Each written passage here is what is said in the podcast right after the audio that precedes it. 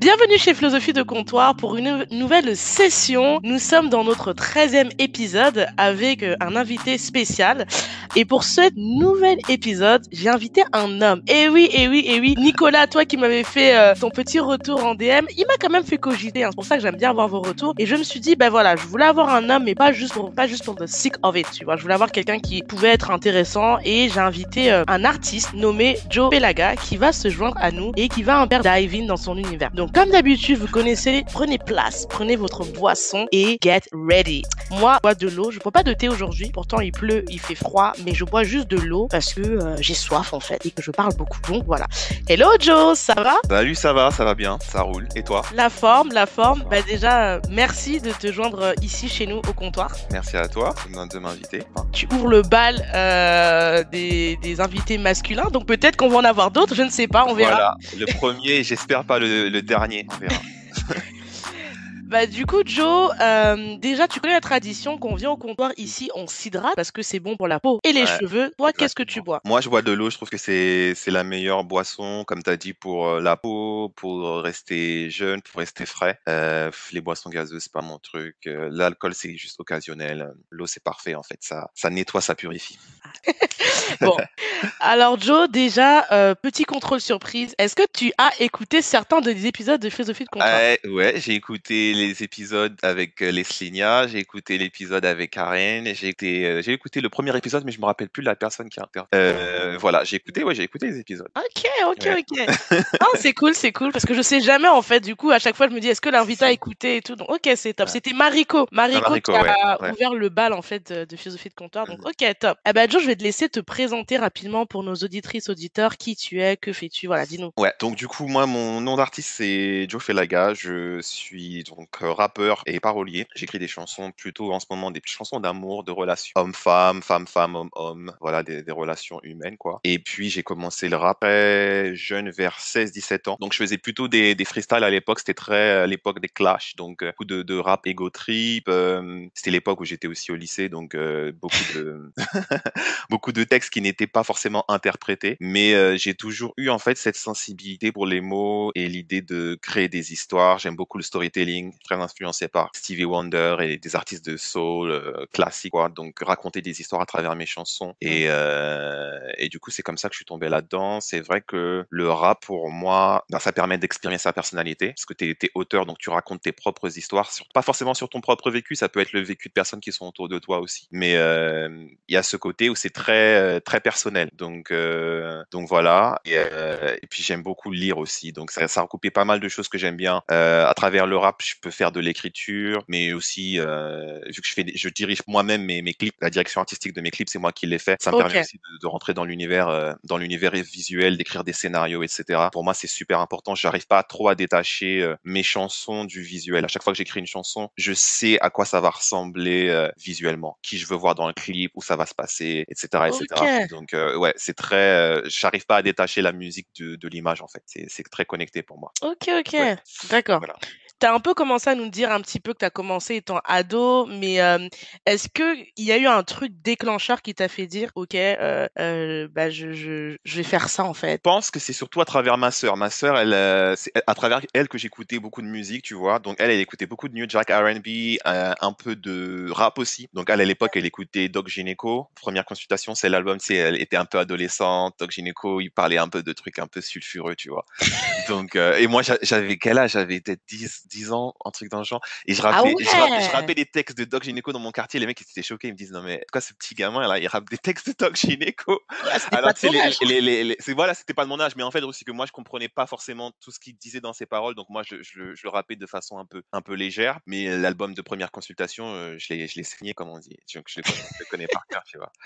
Euh, mais sinon, voilà, après, on a écouté La Clinique, on a écouté tout ce qui est SWV, Total, etc. Donc, moi, j'avais plutôt une fascination à la base pour tout ce qui est R&B. Ok. Et après, il y a eu l'album de Missy Elliott qui était un peu la révélation, puisque euh, Missy Elliott, c'était un mélange hybride, tu vois. C'était le mélange R&B et rap, tu vois. Il y avait des backing vocals de, euh, de Alia sur ses morceaux, il y avait beaucoup d'harmonie, etc. je me suis dit, mais en fait, moi, je suis pas chanteur parce que j'ai pas la voix d'être chanteur, tu vois, je chante pas juste. Mais là, elle, arrive, elle arrivait avec un truc assez euh, métissé en termes musical. Mmh, je me suis mmh. dit, mais en fait, euh, en fait, je peux rapper. Parce que même si je sais pas chanter, je peux rapper, tu vois. Je peux faire, je peux faire un truc qui va groover, mais en même temps raconter des histoires et le faire avec ma propre voix. Et j'ai pas forcément d'avoir des compétences vocales exceptionnelles pour pouvoir faire ça. Et du coup, euh, c'est là que j'ai commencé à, à, me lancer un peu plus dans tout ce qui était rap, écouter beaucoup de rap. Au lycée, j'écoutais beaucoup de rap français. ah, je suis surprise. Ouais, beaucoup de rap français, ouais, beaucoup, beaucoup.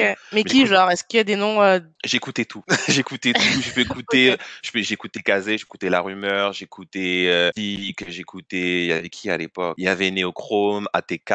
J'ai vraiment, j'écoutais vraiment Club des Losers, TTC, Foot, Footzati. J'écoute vraiment beaucoup, beaucoup, beaucoup de rap. Et en fait, je pense que ça m'aide beaucoup parce que j'ai un style un peu, euh, un peu caméléon. Je peux faire des trucs très, très street, comme je peux faire des trucs très ego trip, comme je peux faire des trucs très lover. En fait, je me, je me mets pas de, de limitation dans mon rap. Pour moi, c'est vraiment un exercice de, de créativité, tout en étant fidèle à moi-même. C'est-à-dire, je m'invente pas des personnalités ou quoi. Mais, euh, mais en fait, j'injecte dans mon rap euh, les influences que j'aime bien. Donc, il y, a beaucoup de rap, il y a beaucoup de, de soul, il y a beaucoup d'harmonie, il y a beaucoup de vibes, euh, il y, a, y a tout ça, quoi. Donc, tout, tout, toutes mes influences, vraiment. Donc, je me mets pas vraiment de, de limites ou de limites. Ouais, ouais. Je pense que c'est important. La créativité, pour moi, si tu, si tu crées et que tu te mets une barrière, déjà, ça va à, l'encontre du processus créatif. Et je dirais que c'est un peu la critique que j'aimerais faire du, du rap français. Je trouve que des fois, ah ouais, il faut y aller. Hein.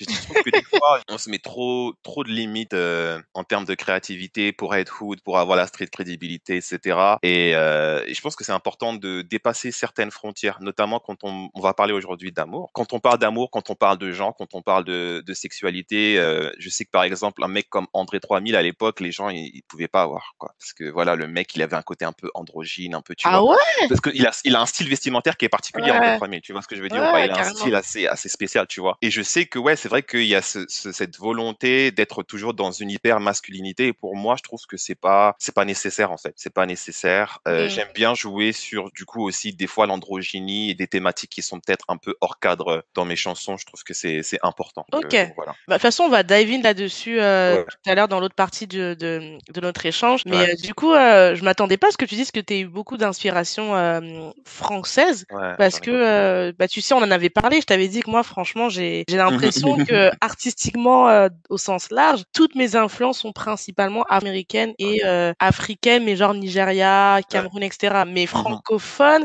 euh, pas beaucoup. Pourtant, euh, c'est étonnant, mais ok, mm -hmm. ok, ok. Mm -hmm. Et du comment est né en fait euh, l'appellation euh, Joe Flaga Qu'est-ce qui s'est Alors, quand j'ai commencé à rapper, du coup, ben à l'époque, c'était l'époque des mixtapes, l'époque des net tapes, etc. Donc il y avait pas mal d'artistes qui faisaient des, des net tapes. Et moi, okay. je rappais, bon, je rappais, j'allais dans des petits studios, dans des home studios pour enregistrer mes, mes sons. C'était surtout des, des phases B. Donc les phases B, en fait, c'est des instruments qui ont déjà été utilisés. Okay. tu fais des freestyles où tu, tu, tu poses dessus avec ton propre flow et tes propres lyrics. Et donc j'avais envoyé pas mal de, de, morceaux à des personnes qui à l'époque faisaient ces tapes-là parce qu'il y avait différents artistes dessus. Et les gens, ils, ils me recalaient et tout. Je fais, ok, y a pas de souci. Euh, moi, je vais créer ma propre tape avec mes propres potes euh, et avec mes propres rappeurs. Du coup, j'ai commencé une, une, série tape qui s'appelait Felaga Mixtape. Il y en a eu okay. trois volumes et du coup, il y avait des mecs de partout en France, euh, de Rouen, de Paris, de je sais pas où, de voilà. Et du coup, ils voulaient participer à la tape, etc. Et euh, la première tape, j'avais mis un, un, logo assez provocateur avec une nana qui tenait des flingues, etc. La tape, elle avait bien tourné. Ah et, ouais. euh, et, après, du coup, il y a plein de gens qui venaient pour me contacter pour venir sur ma tape à moi, tu vois. Donc, c'est venu de ça. Donc, Felaga, c'est euh, un terme qui désigne en fait les combattants marocains, algériens, tunisiens qui ont combattu pendant l'indépendance en fait euh, de ces de ces de ces pays-là. Et okay. en fait, c'est vraiment un mindset pour moi parce que je suis très indépendant dans mon rap et j'ai un peu une vision des, des rappeurs qui on dit un peu des, des, rappeurs qui sont un peu colonisés quoi. Genre, j'ai l'impression qu'on t'impose des featuring, on t'impose une esthétique, on t'impose une image. Et Felaga, vraiment, c'est vraiment ça. Pour moi, c'est je fais ce que je veux. okay. Je rappe comme je veux. Euh, je mets les gens que j'ai envie de mettre dans mes clips. Je raconte les histoires que j'ai envie de raconter et mmh. avec ma perspective à moi. Et, euh, et je mets pas au desiderata d'une industrie en termes de style vestimentaire ou de discours que je dois avoir ou de featuring que je dois faire, etc. Je fais vraiment vraiment ce que je veux. Et c'est très important pour moi l'indépendance dans le rap, parce que je pense que quand tu es plus indépendant, ça biaise ton discours et ça biaise ton esthétique et ça biaise ta créativité en fait. Donc euh, vraiment pour moi, Felaga c'est ça, c'est vraiment indépendant et euh, je fais du rap, je fais pas du, je fais du rap indépendant, je, ferais, je dirais même je fais du rap décolonisé. donc, euh, donc voilà, je dirais même jusqu'à dire ça. Ouais. Mais quand toi tu utilises le terme décolonisé, que je comprenne bien, c'est c'est pas en termes de couleur, c'est vraiment en termes de dictat, peut-être imposé dans le monde dans lequel tu es en fait. Ouais, ouais, c'est clair, les, les, dictats et aussi je dirais que décoloniser, c'est oui voilà, c'est une liberté liberté créatrice. Cette notion aussi de de l'argent parce que forcément quand, tu quand tu fais du rap et que tu vois qu'il y a entre guillemets une formule qui fonctionne et que ça te génère de la moula, ben tu vas peut-être rester dans cette dans cette direction là et décoloniser pour moi c'est mon cash flow je, je génère autrement que par le rap, tu vois. Donc du coup en fait même si je rapporte pas forcément euh, d'argent avec mon rap, euh, au moins j'ai cette liberté de, de, pouvoir avoir le discours, le visuel et, et ce que j'ai envie de faire sans, sans limitation en fait. C'est surtout ça. Ouais. Du coup, en fait, on va, ça me fait penser à, à, à quelque chose. Euh, je crois qu'on en avait parlé il y a très longtemps parce que uh-huh. fun fact, hein, peut-être vous savez pas, mais moi, euh, Joe, je le connais de vue depuis trois ans, depuis que je suis en Irlande en fait. Mais j'ai découvert avec le premier confinement que en fait il, il est artiste. Moi, je savais pas en fait. Et c'est quand je travaillais du coup sur mon podcast euh, sur la liste des guests que je voulais avoir et que j'ai rencontré Karen, qui est venue, la danseuse, qui est venue nous expliquer un peu son parcours. En fait, en discutant, elle me dit, ah ouais, il y avait Joe et plus. En fait, il me disait, mais Cynthia, t'es vraiment sérieux? Je dis, bah, en fait, je, je savais pas.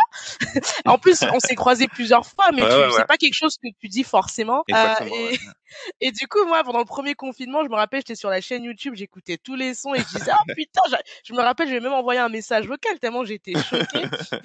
donc, euh, donc, euh, voilà. Euh, parenthèse fermée, mais du coup, est-ce que ton statut aujourd'hui d'artiste indé, est-ce que tu as, dû rencontrer des, des, challenges du coup parce que les challenges c'est la visibilité, la communication, les médias. Donc en gros, euh, à travers à travers surtout mes visuels, j'essaye de donner, enfin pas de donner, de, de représenter. Euh, les, je suis une personne noire, je suis une personne afro, donc okay. de représenter les personnes afro sous un œil qui est celui que moi je vois en fait, c'est-à-dire que okay c'est dans les médias, on a souvent tendance à, à représenter euh, les personnes noires. C'est toujours euh, une représentation qui est très stéréotypée. Hier, je, je regardais euh, Les Misérables de Lajili et euh, je sais pas, j'ai regardé le film de Kerry James, je regarde tous ces films-là. T'es dans un, t'es dans, t'es dans un domaine qui est le cinéma, t'es, es là pour pouvoir apporter quelque chose qui est fictif et tu, tu, tu, tu emprisonnes. Tu, tu, en fait, pour moi, il y a un sentiment un peu claustrophobique de emprisonner toujours dans les mêmes clichés, dans les mêmes stéréotypes. Euh, est-ce qu'on peut faire un film sur des personnes noires qui parlent pas de délinquance, qui parlent pas de drogue, qui parlent pas de cité? Est-ce qu'on a, droit, est-ce qu'on a le droit, est-ce qu'on a droit de faire ça, ou est-ce qu'on est obligé, est-ce qu'on est obligé de faire des films comme Bande de filles? Euh, Ah mon dieu Je, je sais pas. Euh, pour moi, c'est ça. Et en fait, ça recoupe un peu ce que je te disais sur indépendance et Felaga. Euh, pour moi, c'est aussi le rôle des rappeurs et je trouve que les rappeurs, ils renforcent encore ces stéréotypes-là. Moi, je suis désolé, les, les femmes noires, les hommes noirs que je connais dans mon entourage, c'est pas des dealers. Euh, voilà, ma sœur, elle est pas dans ça, mes, mes, mes, mes potes, elles sont pas dans ça. Donc, euh, je vois pas pourquoi on, on devrait avoir cette image-là et pourquoi on devrait envoyer cette image de nous-mêmes à nous-mêmes et au reste du monde. C'est surtout cette image de nous-mêmes wow. à nous-mêmes d'abord. Tu vois ce que je veux dire ou pas? Wow, wow. En, en, fait, pour moi, c'est super important de décentrer et de pas se dire, je vais changer mon image pour pouvoir accepter par l'autre. Non, je vais, je, je, je, montre une image de moi qui correspond à moi-même et si les autres l'apprécient, tant mieux. Mais c'est d'abord pour moi-même. Tu vois ce que je veux dire ou pas? Okay, Donc, ouais. super important pour moi en termes de, en termes de représentation. Et, euh, et voilà, non, je, je, trouve que dans le cinéma français, vraiment, je parle français après aux États-Unis, c'est une autre histoire, mais dans le cinéma français, il y a, il y a vraiment un gros, gros, gros, gros, gros taf à faire. Chaque film sur les personnes noires que je vois, je suis hyper déçu. Je suis hyper déçu. As, tu peux faire de la science-fiction, tu peux faire tu peux raconter tellement d'histoires. Et quand je vois ça, je me dis, mais, mais les gars, vous, vous êtes limités de ouf vous êtes limité de ouf. Moi, tu me, donnes, moi, tu me donnes le, le, budget que Kerry James a eu pour faire son film, mais je te fais un film, mais. De psychopathe. je te fais un film de psychopathe. Pour moi, il y a, y aussi. Euh, c'est un peu bizarre, en fait. Je, je comprends pas pourquoi type de de trope de trope narratif dans dans le cinéma français, il y a tellement d'histoires tellement originales à, pouvoir raconter et, je trouve que c'est très très limitant. Pour les personnes en tout cas minoritaires, je trouve que les rôles sont très réducteurs, que ce soit qu'est-ce qu'on a fait en bon Dieu, que ce soit Agathe Cléry, que ce soit tout ça. Il y a un gros il y a un gros problème en termes de de narration et en termes de perception de l'altérité, perception de l'autre. Tu vois ce que je veux dire ou pas C'est super important pour moi, mais euh, mais du coup voilà, je suis un peu allé dans tous les sens là, mais euh, du non, coup c'est un non, peu mais le après, mindset. je- mais t'as vu, je t'ai laissé, euh, c'est la règle ici chez Philosophie de comptoir, c'est comme son nom l'indique, c'est Ouais. laisser les gens s'exprimer. Ouais. Mais du coup, si je comprends ce que tu dis, c'est-à-dire que pour toi, vraiment, en tant qu'artiste indé, Ouais. le challenge et peut-être la frustration, c'est de te dire comment ça se fait que des artistes, peut-être, on parle de la France parce qu'on est tous les deux Ouais. français, qui ont des budgets, non, ne, ne, ne soit pas des kiffs, en fait, des kiffs artistiques. Et tu Exactement. te dis, toi, exactement. Qui est indé, qui a peut-être pas cette même visibilité, ce Ouais. même budget, tu peux te faire ce kiff-là, mais t'as pas la visibilité qu'ils ont. C'est ça, si je comprends bien.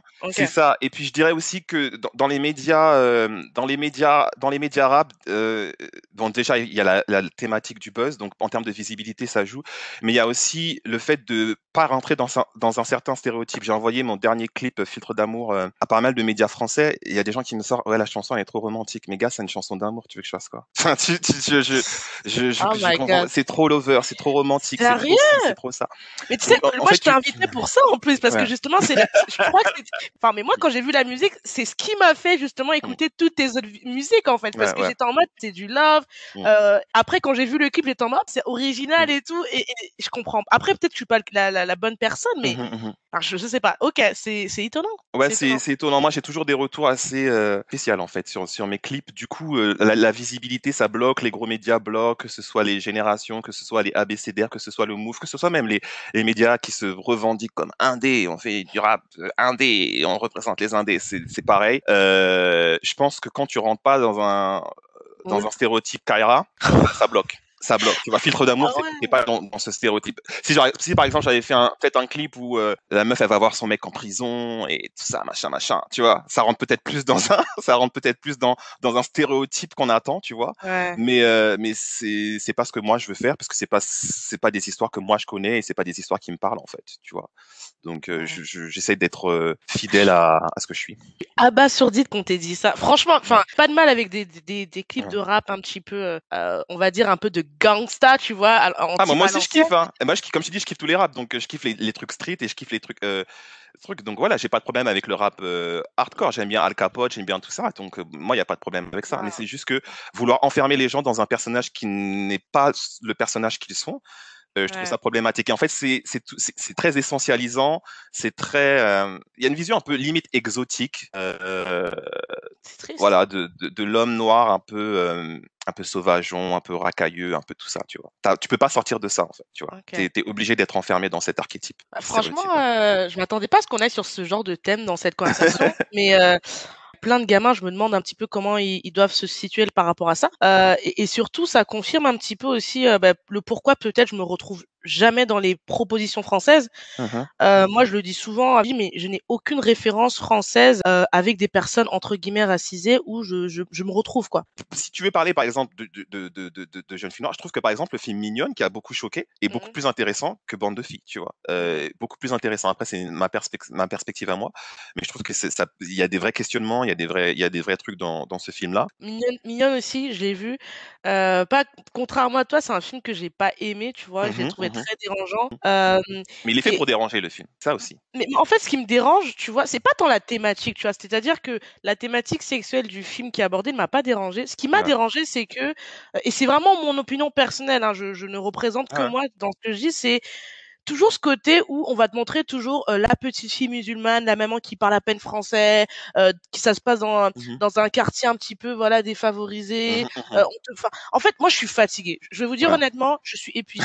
euh, non, mais franchement, j'en peux plus. Genre, Ouais, je, ouais. je n'en peux plus de, de ces films qui se passent en cité. Moi, je le dis sans aucune honte. Je n'ai pas vécu en cité déjà, premièrement. Donc, à un moment donné, ça serait bien qu'on monte des histoires euh, de personnes noires qui se passent pas en cité parce qu'on n'a pas tous vécu en cité. Euh, tous les tous les noirs de France ne sont pas forcément musulmans et tous les noirs de France ne sont pas forcément ont des parents qui parlent pas français avec et toutes les filles noires ne sont pas séquestrées par leurs frères. mais ouais, non, mais j'en peux plus, franchement, j'en peux plus. Je, je sais pas si des gens, si je suis la seule à penser ça, mais et c'est Mmh pour ça que j'ai du mal déjà avec le le, le, le, le cinéma euh, français. Je regarde pas beaucoup de films et le peu de films français que je regarde mal, et que j'aime, il n'y a pas de noir dedans parce que euh, dès qu'on met des personnes noires, on retrouve toujours les, mêmes trucs qui moi me fatiguent, tu vois. Et, euh, et pour être provocatrice, je sais pas s'il y a des gens qui écrivent des scénarios ici, enfin et qui sont noirs. Franchement, les gars, soyez créatifs, quoi. Regardez, il y a une série comme euh, Stranger Things. Euh, on peut pas avoir un Stranger. Things euh, qui, qui, qui- alors, je sais pas, il, il y a tellement de possibilités pour raconter des histoires. Moi, euh, Il y a beaucoup de possibilités, il y a beaucoup, il y a beaucoup de contenu aussi. On a, on- le truc, c'est qu'on on, on a des auteurs afro-français. Tu vois ce que je veux dire ou pas? Euh, On a, on a Marie Scondé. Marie Scondé, elle a écrit combien de romans? Elle a écrit Tutoba la sorcière, elle a écrit Mélanie Recoupé, elle a écrit La traversée de la mangrove. Euh, je suis désolé, quand tu vois des films comme Casse Départ, on, a, des matériaux d'origine qui nous permettent. On a Édouard Glissant, on a Patrick Chamoiseau, on a, on a plein de trucs. On a Ousmane Semben. On pourrait faire, on pourrait refaire des, des films de Ousmane Semben, tu vois. Il y a plein de, il y a, on a plein de contenus en fait d'auteurs afro-français parce qu'en fait, on aime- il y a aussi cette tendance à vouloir regarder aux États-Unis, c'est Toni Morrison, euh, Octavia Butler, etc. Ce qui, ce qui sont des grands auteurs, etc. Mais on a aussi des auteurs afro-français euh, qui écrivent des romans et dont pour- on pourrait les faire des réadaptations filmiques. Stephen King, combien, combien de romans de Stephen King ont été réadaptés, de Shining, etc. On a les matériaux, mais je trouve qu'il n'y a pas l'effort qui est fait. Ça, c'est le travail des personnes qui réalisent, et c'est aussi une question qu'on va se poser à nous-mêmes, parce que Ladjili, c'est une personne noire, Kerry James, c'est une personne noire, et euh, je sais plus comment elle s'appelle, Maimouna, j'ai oublié son nom, de- son nom de famille, la, la ouais, réalisatrice de, je crois, je suis pas sûr. Euh, c'est une personne noire, donc c'est des personnes noires qui aussi sont là, qui écrivent des scénarios. Et quelles histoires elles sont en train de raconter? Toi, moi, j'ai pas eu de problème avec, euh, avec comment ça s'appelle? Ah, Mignonne. Mignonne. Mais toi, par exemple, tu as eu un problème par rapport à certains stéréotypes que tu as pu voir. Donc, c'est à ces personnes-là aussi qu'on doit mettre à l'index et pour leur poser la question de est-ce que vous pouvez nous créer comme une histoire différente? On pourrait écrire des histoires sur, c'est pas moi, euh, euh, Toussaint l'ouverture, sur des salines. Il y a plein de personnages historiques noirs, sur euh, les Dumas, sur je sais pas quoi. Il y a plein de personnages historiques noirs sur lesquels on pourrait faire des films en France et qui appartiennent à l'histoire de France. Euh, Dumas, ça fait partie de l'histoire de France. Et Alexandre Dumas, on pourrait faire un film sur Alexandre Dumas où on représente Alexandre Dumas comme il était, c'est-à-dire un métis. Tu vois ce que je veux dire ou pas? Donc, euh, il y a plein d'histoires comme ça, et je pense que c'est en racontant ce genre d'histoire et en travaillant sur la représentation qu'on pourra aussi euh, casser toutes les tensions qu'il y a autour de toutes ces questions de d'altérité, de colonialité, de de tout ça. Euh, Je pense que le manque de savoir, le manque de connaissances, le manque de, de sapience sur ces, sur ces sujets-là, ça crée des tensions qui pour moi n'ont pas lieu d'être en fait. À partir du moment où tu connais l'histoire et que tu l'assimiles et que tu passes à autre chose, c'est bon, on va pas non plus euh, euh, regurgiter et rabâcher sur les mêmes choses à chaque fois et à chaque fois. Mais c'est juste qu'il y a un manque de, un manque de connaissances pour moi et ce manque de connaissances, il passe aussi à travers l'art, à travers la musique, à travers le cinéma. Euh, à travers tout ça en fait. Donc euh, il y, a un- y a un gros boulot à faire à, à ce niveau-là. Alors je répète, s'il y a des gens qui sont ici dans, le, dans ces, dans ces milieux-là, euh, n'hésitez pas à, à partager ce qu'on dit. Moi, c'est surtout pour la jeunesse, en fait. hein. Moi, je pense que c'est horrible à dire, mais je pense que à l'âge que j'ai, je, je sais où aller voir ce qui m'intéresse. et, euh, et, et, et, et je veux dire un unpopular opinion, mais j'assume. Euh, C'est la, la journée des unpopular opinion là. On a, on a, ouais, on a je- mis tout le monde dans la sauce. on est que, on est dimanche et tout, c'est censé être un jour de paix, mais euh, je vois beaucoup en ce moment des discussions sur euh, Black Own, représentation, diversité, etc. Et, et moi, je m'adresse spécifiquement aux personnes noires qui écouteraient cet, cet, cet épisode. C'est, euh, je veux vous soutenir, il n'y a aucun souci. Mais à un moment donné en- en- en- aussi, euh, moi, en tant que euh, spectatrice, j'ai besoin que quand je regarde un film ou j'écoute une musique, j'ai besoin que ça me fasse sentir des choses, en fait. Et, et moi, je fonctionne comme ça. Donc, euh, je vais pas soutenir un truc juste parce que tu es noir et que je me dis, ça. ouais. Moi, j'ai besoin que quand je regarde une, surtout dans l'art, si dans, si l'art peut pas te faire vibrer, quand je regarde un film, quand j'écoute une musique, je ressens des émotions, tu vois. Euh, et, et si j'ai pas ça, en fait, c'est triste ce que je vais dire, mais euh, tu seras noir, je vais, je vais pas te descendre parce que c'est ma politique personnelle de pas descendre quelqu'un de noir. Mais ne t'attends pas à ce que je te soutienne publiquement en fait. Ça n'arrivera pas en fait, parce que euh, il faut se mettre au travail, les gars. Je pense que quand tu es un artiste, c'est le métier parfait pour vraiment déranger les gens, les faire rêver, les énerver, les questionner. Enfin. Mais je pense que le fait de pas descendre en public aussi, ça c'est un problème parce qu'en fait, du tout, c'est qu'est-ce qu'on vise? Est-ce qu'on vise l'excellence et est-ce qu'on vise quelque chose de topissime? Donc du coup, si tu vises l'excellence, mais tu peux pas émettre de critiques sur le contenu artistique qui a été créé, moi je pense que c'est super important en fait de pouvoir de pouvoir critiquer en fait, de pouvoir critiquer Casse Départ, de pouvoir critiquer ça. Pourquoi le, seul film mainstream qu'on a sur l'esclavage en France, c'est Casse Départ et c'est fait sous forme humoristique? Pourquoi? Pourquoi c'est ça, le film qu'on a en fait. C'est problématique. C'est problématique. Tu aurais pu faire un, film comme Casse Départ, Kindred de Octavia Butler, Voyage dans le temps, qui parle d'esclavage. C'est pas fait sous forme humoristique. Il y a le matériel, le matériel, il, il, existe. Tu peux demander les droits d'auteur de Kindred et faire un Kindred version française. Mais non, on a, on a décidé de parler de cette thématique-là sous le prisme de l'humour, alors que c'est une question qui est même pas encore débattue de façon frontale en France. Ça pose des problèmes. Et donc, est-ce que je dois, est-ce que je dois émettre des, des critiques sur Fabrice Eboué et le fait qu'il ait sorti ce film? Oui. Est-ce que, euh, comment dire?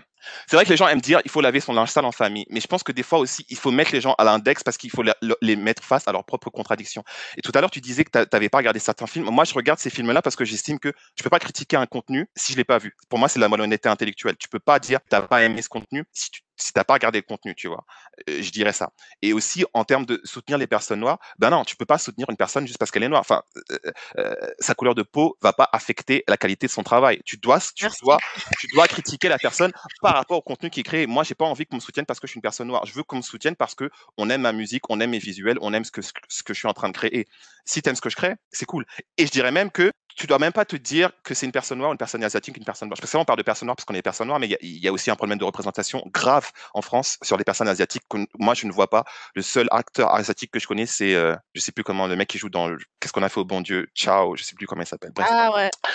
Mais je dirais que euh, oui, euh, pour moi c'est problématique. Tu, tu, tu critiques une personne par rapport au contenu qui a été créé et je dirais que moi, quand je crée un contenu, je me dis pas, je crée un contenu, ça va parler juste aux noirs. Non, je crée un contenu, ça va parler à tout le monde. Je parle de thématiques qui, qui, qui touchent tout le monde. L'amour, c'est une question qui touche tout le monde. Il s'avère qu'il y a des personnages noirs dans mon clip. Je vois pas où est le problème. Je regarde une comédie romantique de Woody Allen. Il y a des personnages blancs. C'est un personnage qui est, c'est un, c'est un message qui est universel. Ça me parle. Je regarde un film avec Bruce Lee dedans. Voilà, le mec qui fait ses armations, etc. C'est un personnage asiatique.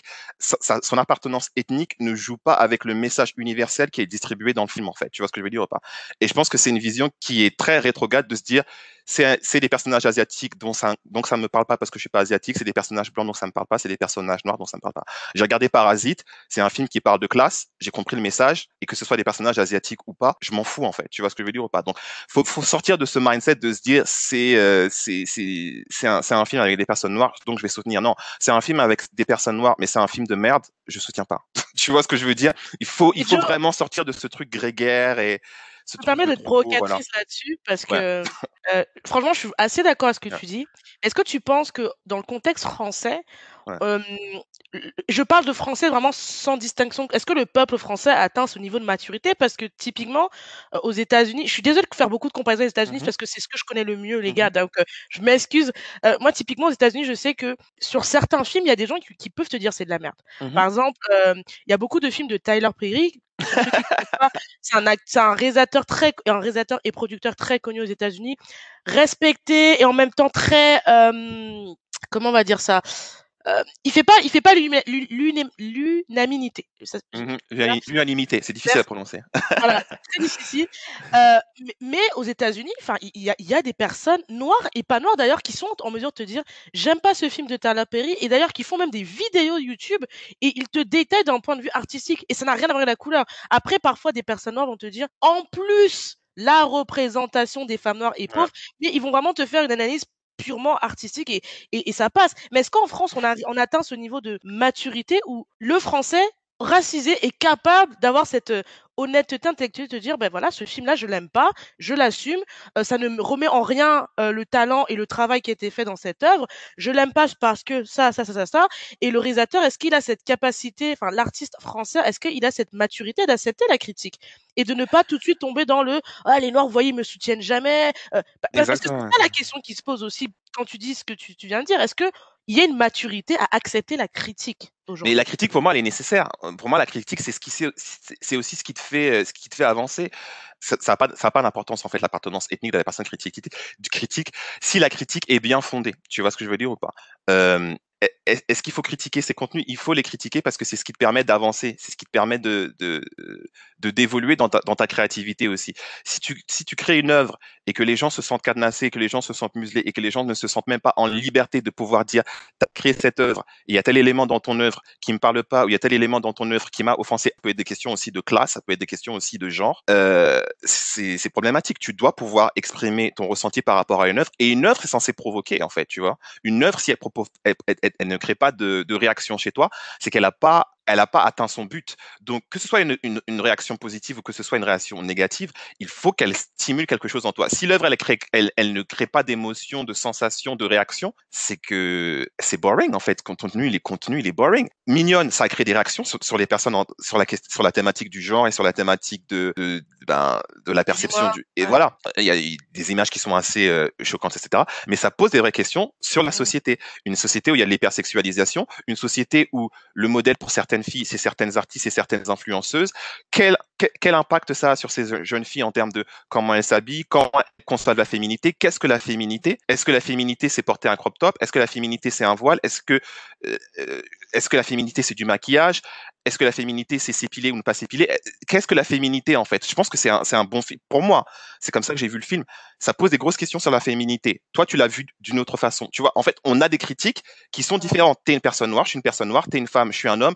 Moi, peut-être que si j'écrivais une, une, critique sur Mignonne, elle serait complètement différente de la tienne. et voilà. Et ça ne veut pas dire que ton point de vue serait invalidé ou que le mien serait invalidé. Ça ne veut pas dire que le point de vue d'une personne blanche ou d'une personne asiatique qui écrirait aussi une critique sur ce film-là serait invalidé. Mais après, il faut aussi prendre en considération le fait que il y a des billets. Moi, je sais que je suis un homme et que parfois, je peux avoir des comportements qui sont sexistes et qui sont problématiques. Donc, peut-être que ma critique sur Mignonne sera aussi à prendre en considération par rapport au fait que moi, je suis un homme et que ma vision de la femme, elle est peut-être très différente d'une personne qui est une femme et qui vit sa vie de femme en interne, qui a une vision différente sur ce film-là. Une personne asiatique, peut-être qu'elle aura une, perception aussi qui est différente, tu vois.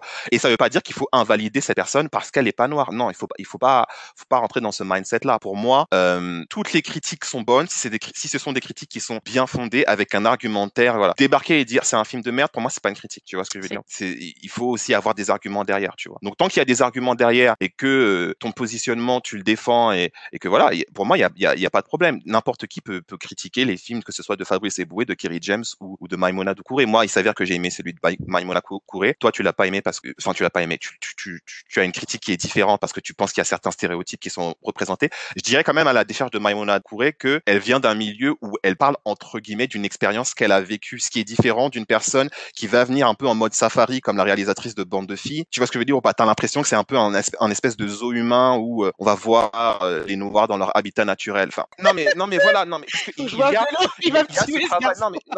il y a, il y a aussi il y a aussi ce, ce, ce rapport-là aussi en termes d'altérité où parfois tu as, ce côté un peu voyeuriste, tu as ce côté objectifiant, tu as ce côté réifiant de, de, de l'autre en fait qui est problématique. Qui écrit à partir de quelle perspective et quel est l'objectif de cette écriture-là, en fait? Qu'est-ce que tu veux représenter? C'est un peu le débat qu'on a en fait sur le blackface. Le blackface, c'est quoi? Qu'est-ce que ça dit une personne qui va se grimer en noir avec des grosses lèvres, etc. Est-ce que la peau noire, elle a cette couleur-là? Est-ce que nos lèvres ont cette forme-là? Donc en fait, la personne qui fait le blackface, c'est pas tant le blackface en soi, c'est une question de la personne sur elle-même. Comment est-ce que tu perçois la personne noire et comment est-ce que tu représentes cette altérité-là? Moi, si demain je, dois représenter une personne blanche, je pense pas que je la représenterai de façon caricaturale à ce point-là, tu vois? Donc ça pose une question en fait. Bande de filles, ça me pose une question sur la question de l'altérité. La personne qui a réalisé ce film-là, comment elle perçoit les filles noires? Les filles noires, c'est des petites voleuses qui vont à Château Rouge pour se goumer entre elles. C'est ça, moi, c'est ce que j'ai retenu du film, en fait. Donc, du coup, c'est très problématique, tu vois. Donc, je dirais que c'est toujours la, la, question du prisme et la question de comment tu, tu, vas faire cette, cette critique-là, tu vois. Peut-être que moi, si demain j'écris une, une, une, critique de, de Mignonne, j'aurai des éléments qui sont problématiques en termes peut-être de sexisme. Parce que je sais que j'ai des choses à déconstruire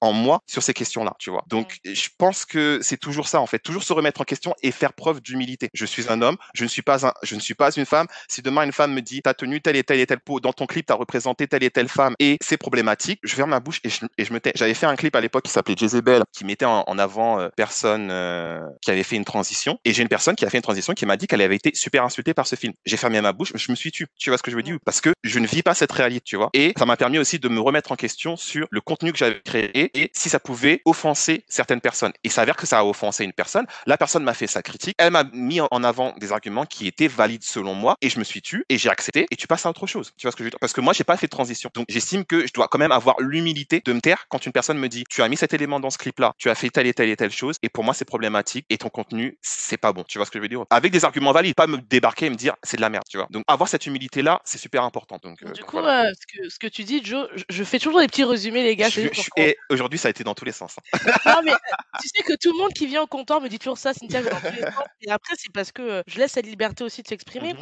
Pour toi, en termes d'œuvre artistique, il faut qu'elle soit critiquable, quelle que soit la personne qui l'a faite. Et ça, je, faut, et il ça, faut. je pense que c'est bien que tu le rappelles parce que je m'en rendais pas forcément compte. euh, et que tout le monde puisse la critiquer. Parce que c'est vrai faut. que moi, personnellement, je et c'est un défaut peut-être de moi. hein, je- je- a- J'arrive à critiquer facilement tout. Mais Mhm. quand c'est des œuvres faites par des personnes noires, francophones, je précise, parce que c'est-à-dire j'ai aucun souci à le faire, Mhm.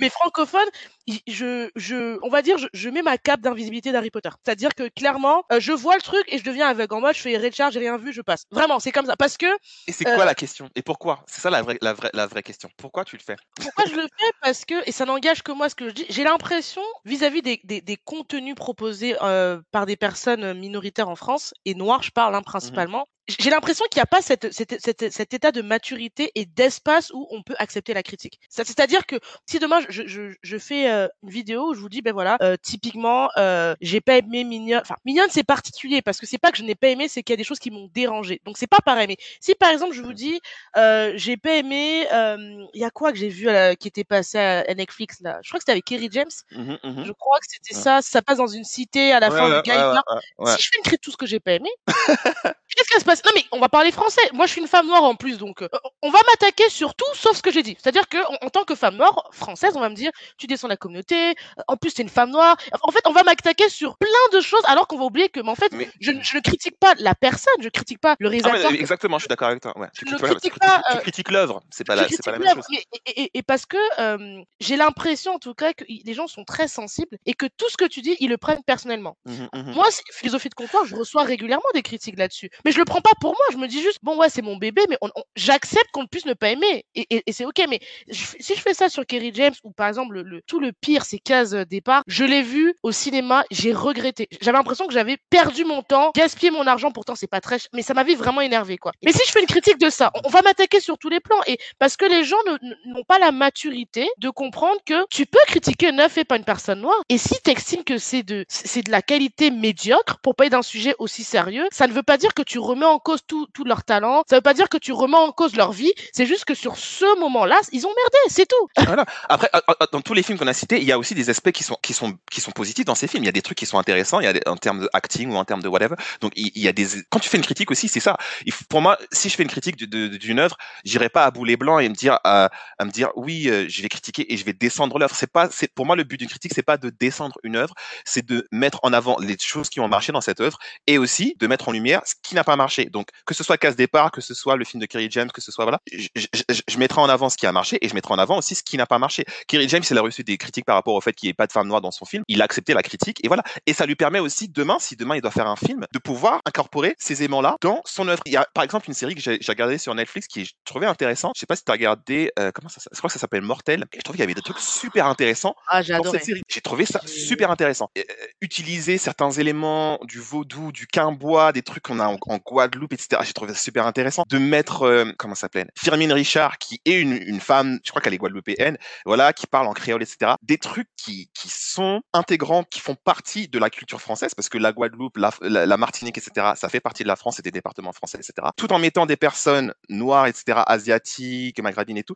C'est très Bien fait. c'est très mixte, c'est bien fait et je trouve pas que c'est comment dire télescopé parce que parfois en fait on veut mettre de la diversité pour mettre de la diversité, c'est juste du tokenisme et voilà. Et j'ai pas l'impression que dans cette série-là, ce soit ça. Il y a des éléments qui sont dans cette série ne fonctionnent pas, mais il y a des éléments qui fonctionnent très bien. Donc pour moi, se diriger vers ça, et on n'est pas dans un dans un dans un stéréotype. Euh, il y a de la science-fiction, il y a des trucs mystiques qui se passent dedans. Donc voilà. Donc on peut le faire. Tu vois ce que je veux dire ou pas? Et il faut regarder vers ça. On, on peut le faire. Et en fait, le truc c'est que la critique, à quoi ça sert la critique? Ça permet justement de créer ce genre de contenu-là. C'est-à-dire que si tu critiques pas, si tu te dis je suis une femme noire, donc je vais pas critiquer parce que je vais mettre ma cape d'invisibilité et, euh, et voilà. Comment tu veux que le créateur crée quelque chose d'autre? Le mec il va se dire ah ben j'ai sorti mon film, tout le monde l'a kiffé, donc je vais faire le je vais faire le film bis, euh, casse départ 2 et Oh je vais God. réutiliser la même chose et tout le monde va être content. Non, il faut que tu critiques parce que si tu critiques pas, le mec va revenir et va créer la même chose. Alors ça veut pas dire que forcément à chaque fois qu'une personne critique ton œuvre, tu vas créer différemment. Moi je veux dire, on a critiqué certains de mes clips, on a critiqué certains de mes morceaux. J'ai pris en compte, j'ai pris en considération la critique et après c'est à moi de me dire est-ce que cette critique est valide ou pas et est-ce que j'ai envie d'incorporer tel et tel et tel et tel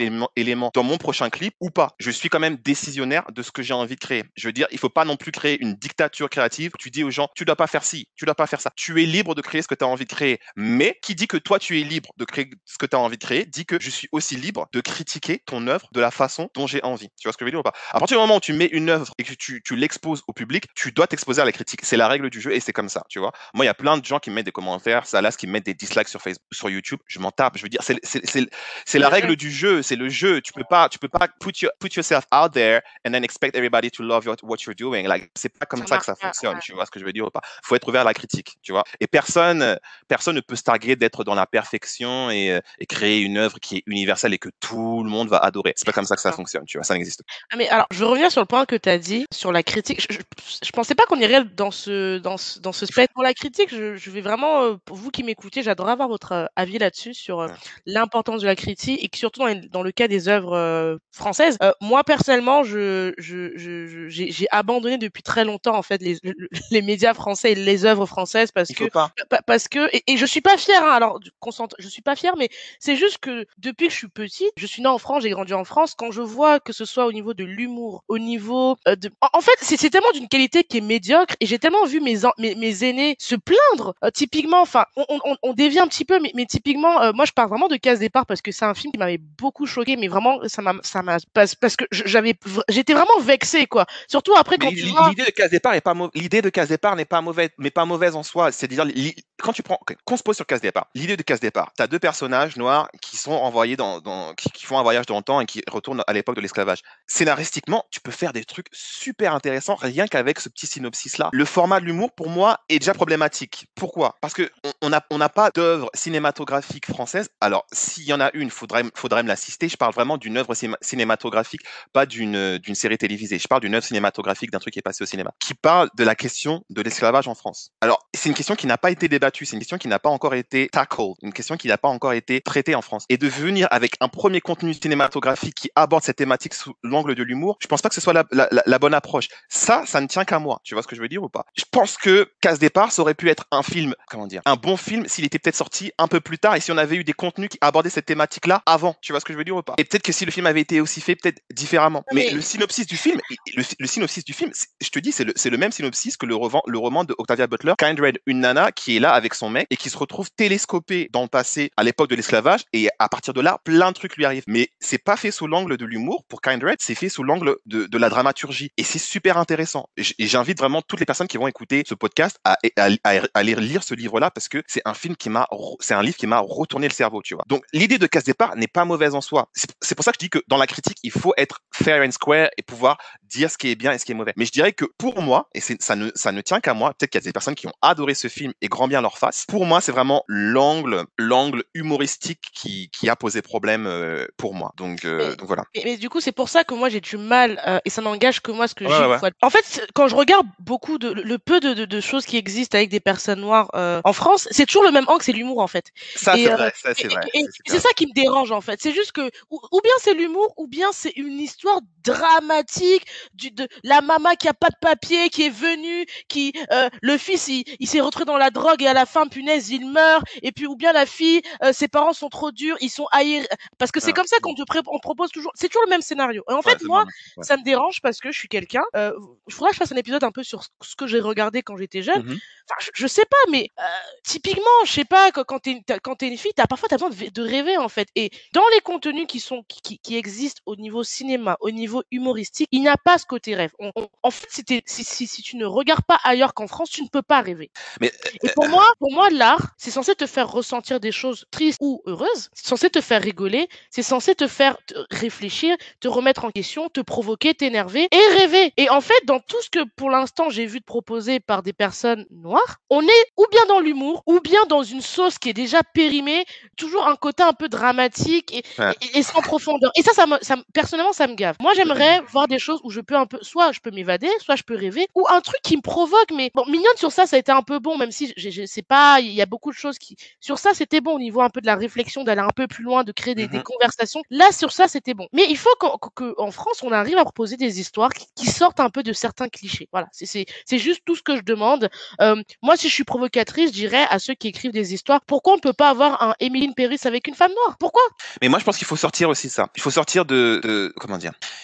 Emily in Paris avec une femme noire. Je pense qu'il faut arrêter de, de comment dire, d'être des ersatz, d'être des, des versions bis de personnages blancs. Je veux dire, euh, James Bond noir, etc. Pour moi, j'ai pas envie d'être un James Bond noir. Tu peux créer ton propre personnage. Tu vois ce que je veux dire ou pas? Ça, c'est super important de savoir décentrer euh, les personnes blanches et de se dire, tu vas créer un contenu qui est un contenu et t'as pas besoin d'être un James Bond noir. Tu peux créer un autre personnage from scratch, from from scratch. Tu vois ce que je veux dire ou pas? Créer un autre personnage. Arrêtez de vouloir d'être des versions bis de quelque chose d'autre. Non, être Ah, son ça, c'est perso- bien ce que tu dis. c'est Je vais être, l'écrire être ça. son pro- propre personnage. Pour moi, c'est problématique de d'avoir cette perception de se dire on va faire un truc machin noir, on va faire une Cendrillon noir, on va faire un truc noir. Non, créer un nouveau personnage, créer de nouvelles histoires. Il y a des griots, il y a des histoires, il y a, il y a des contenus, il y a des contes. On a on a une on a un folklore, on a un patrimoine culturel, on a des histoires à raconter et raconte, racontons ces histoires-là. Elles sont là, elles existent. Donc racontons ces histoires. Euh, donc voilà, on a on est on a fait un un un, un On a fait 360 degrés.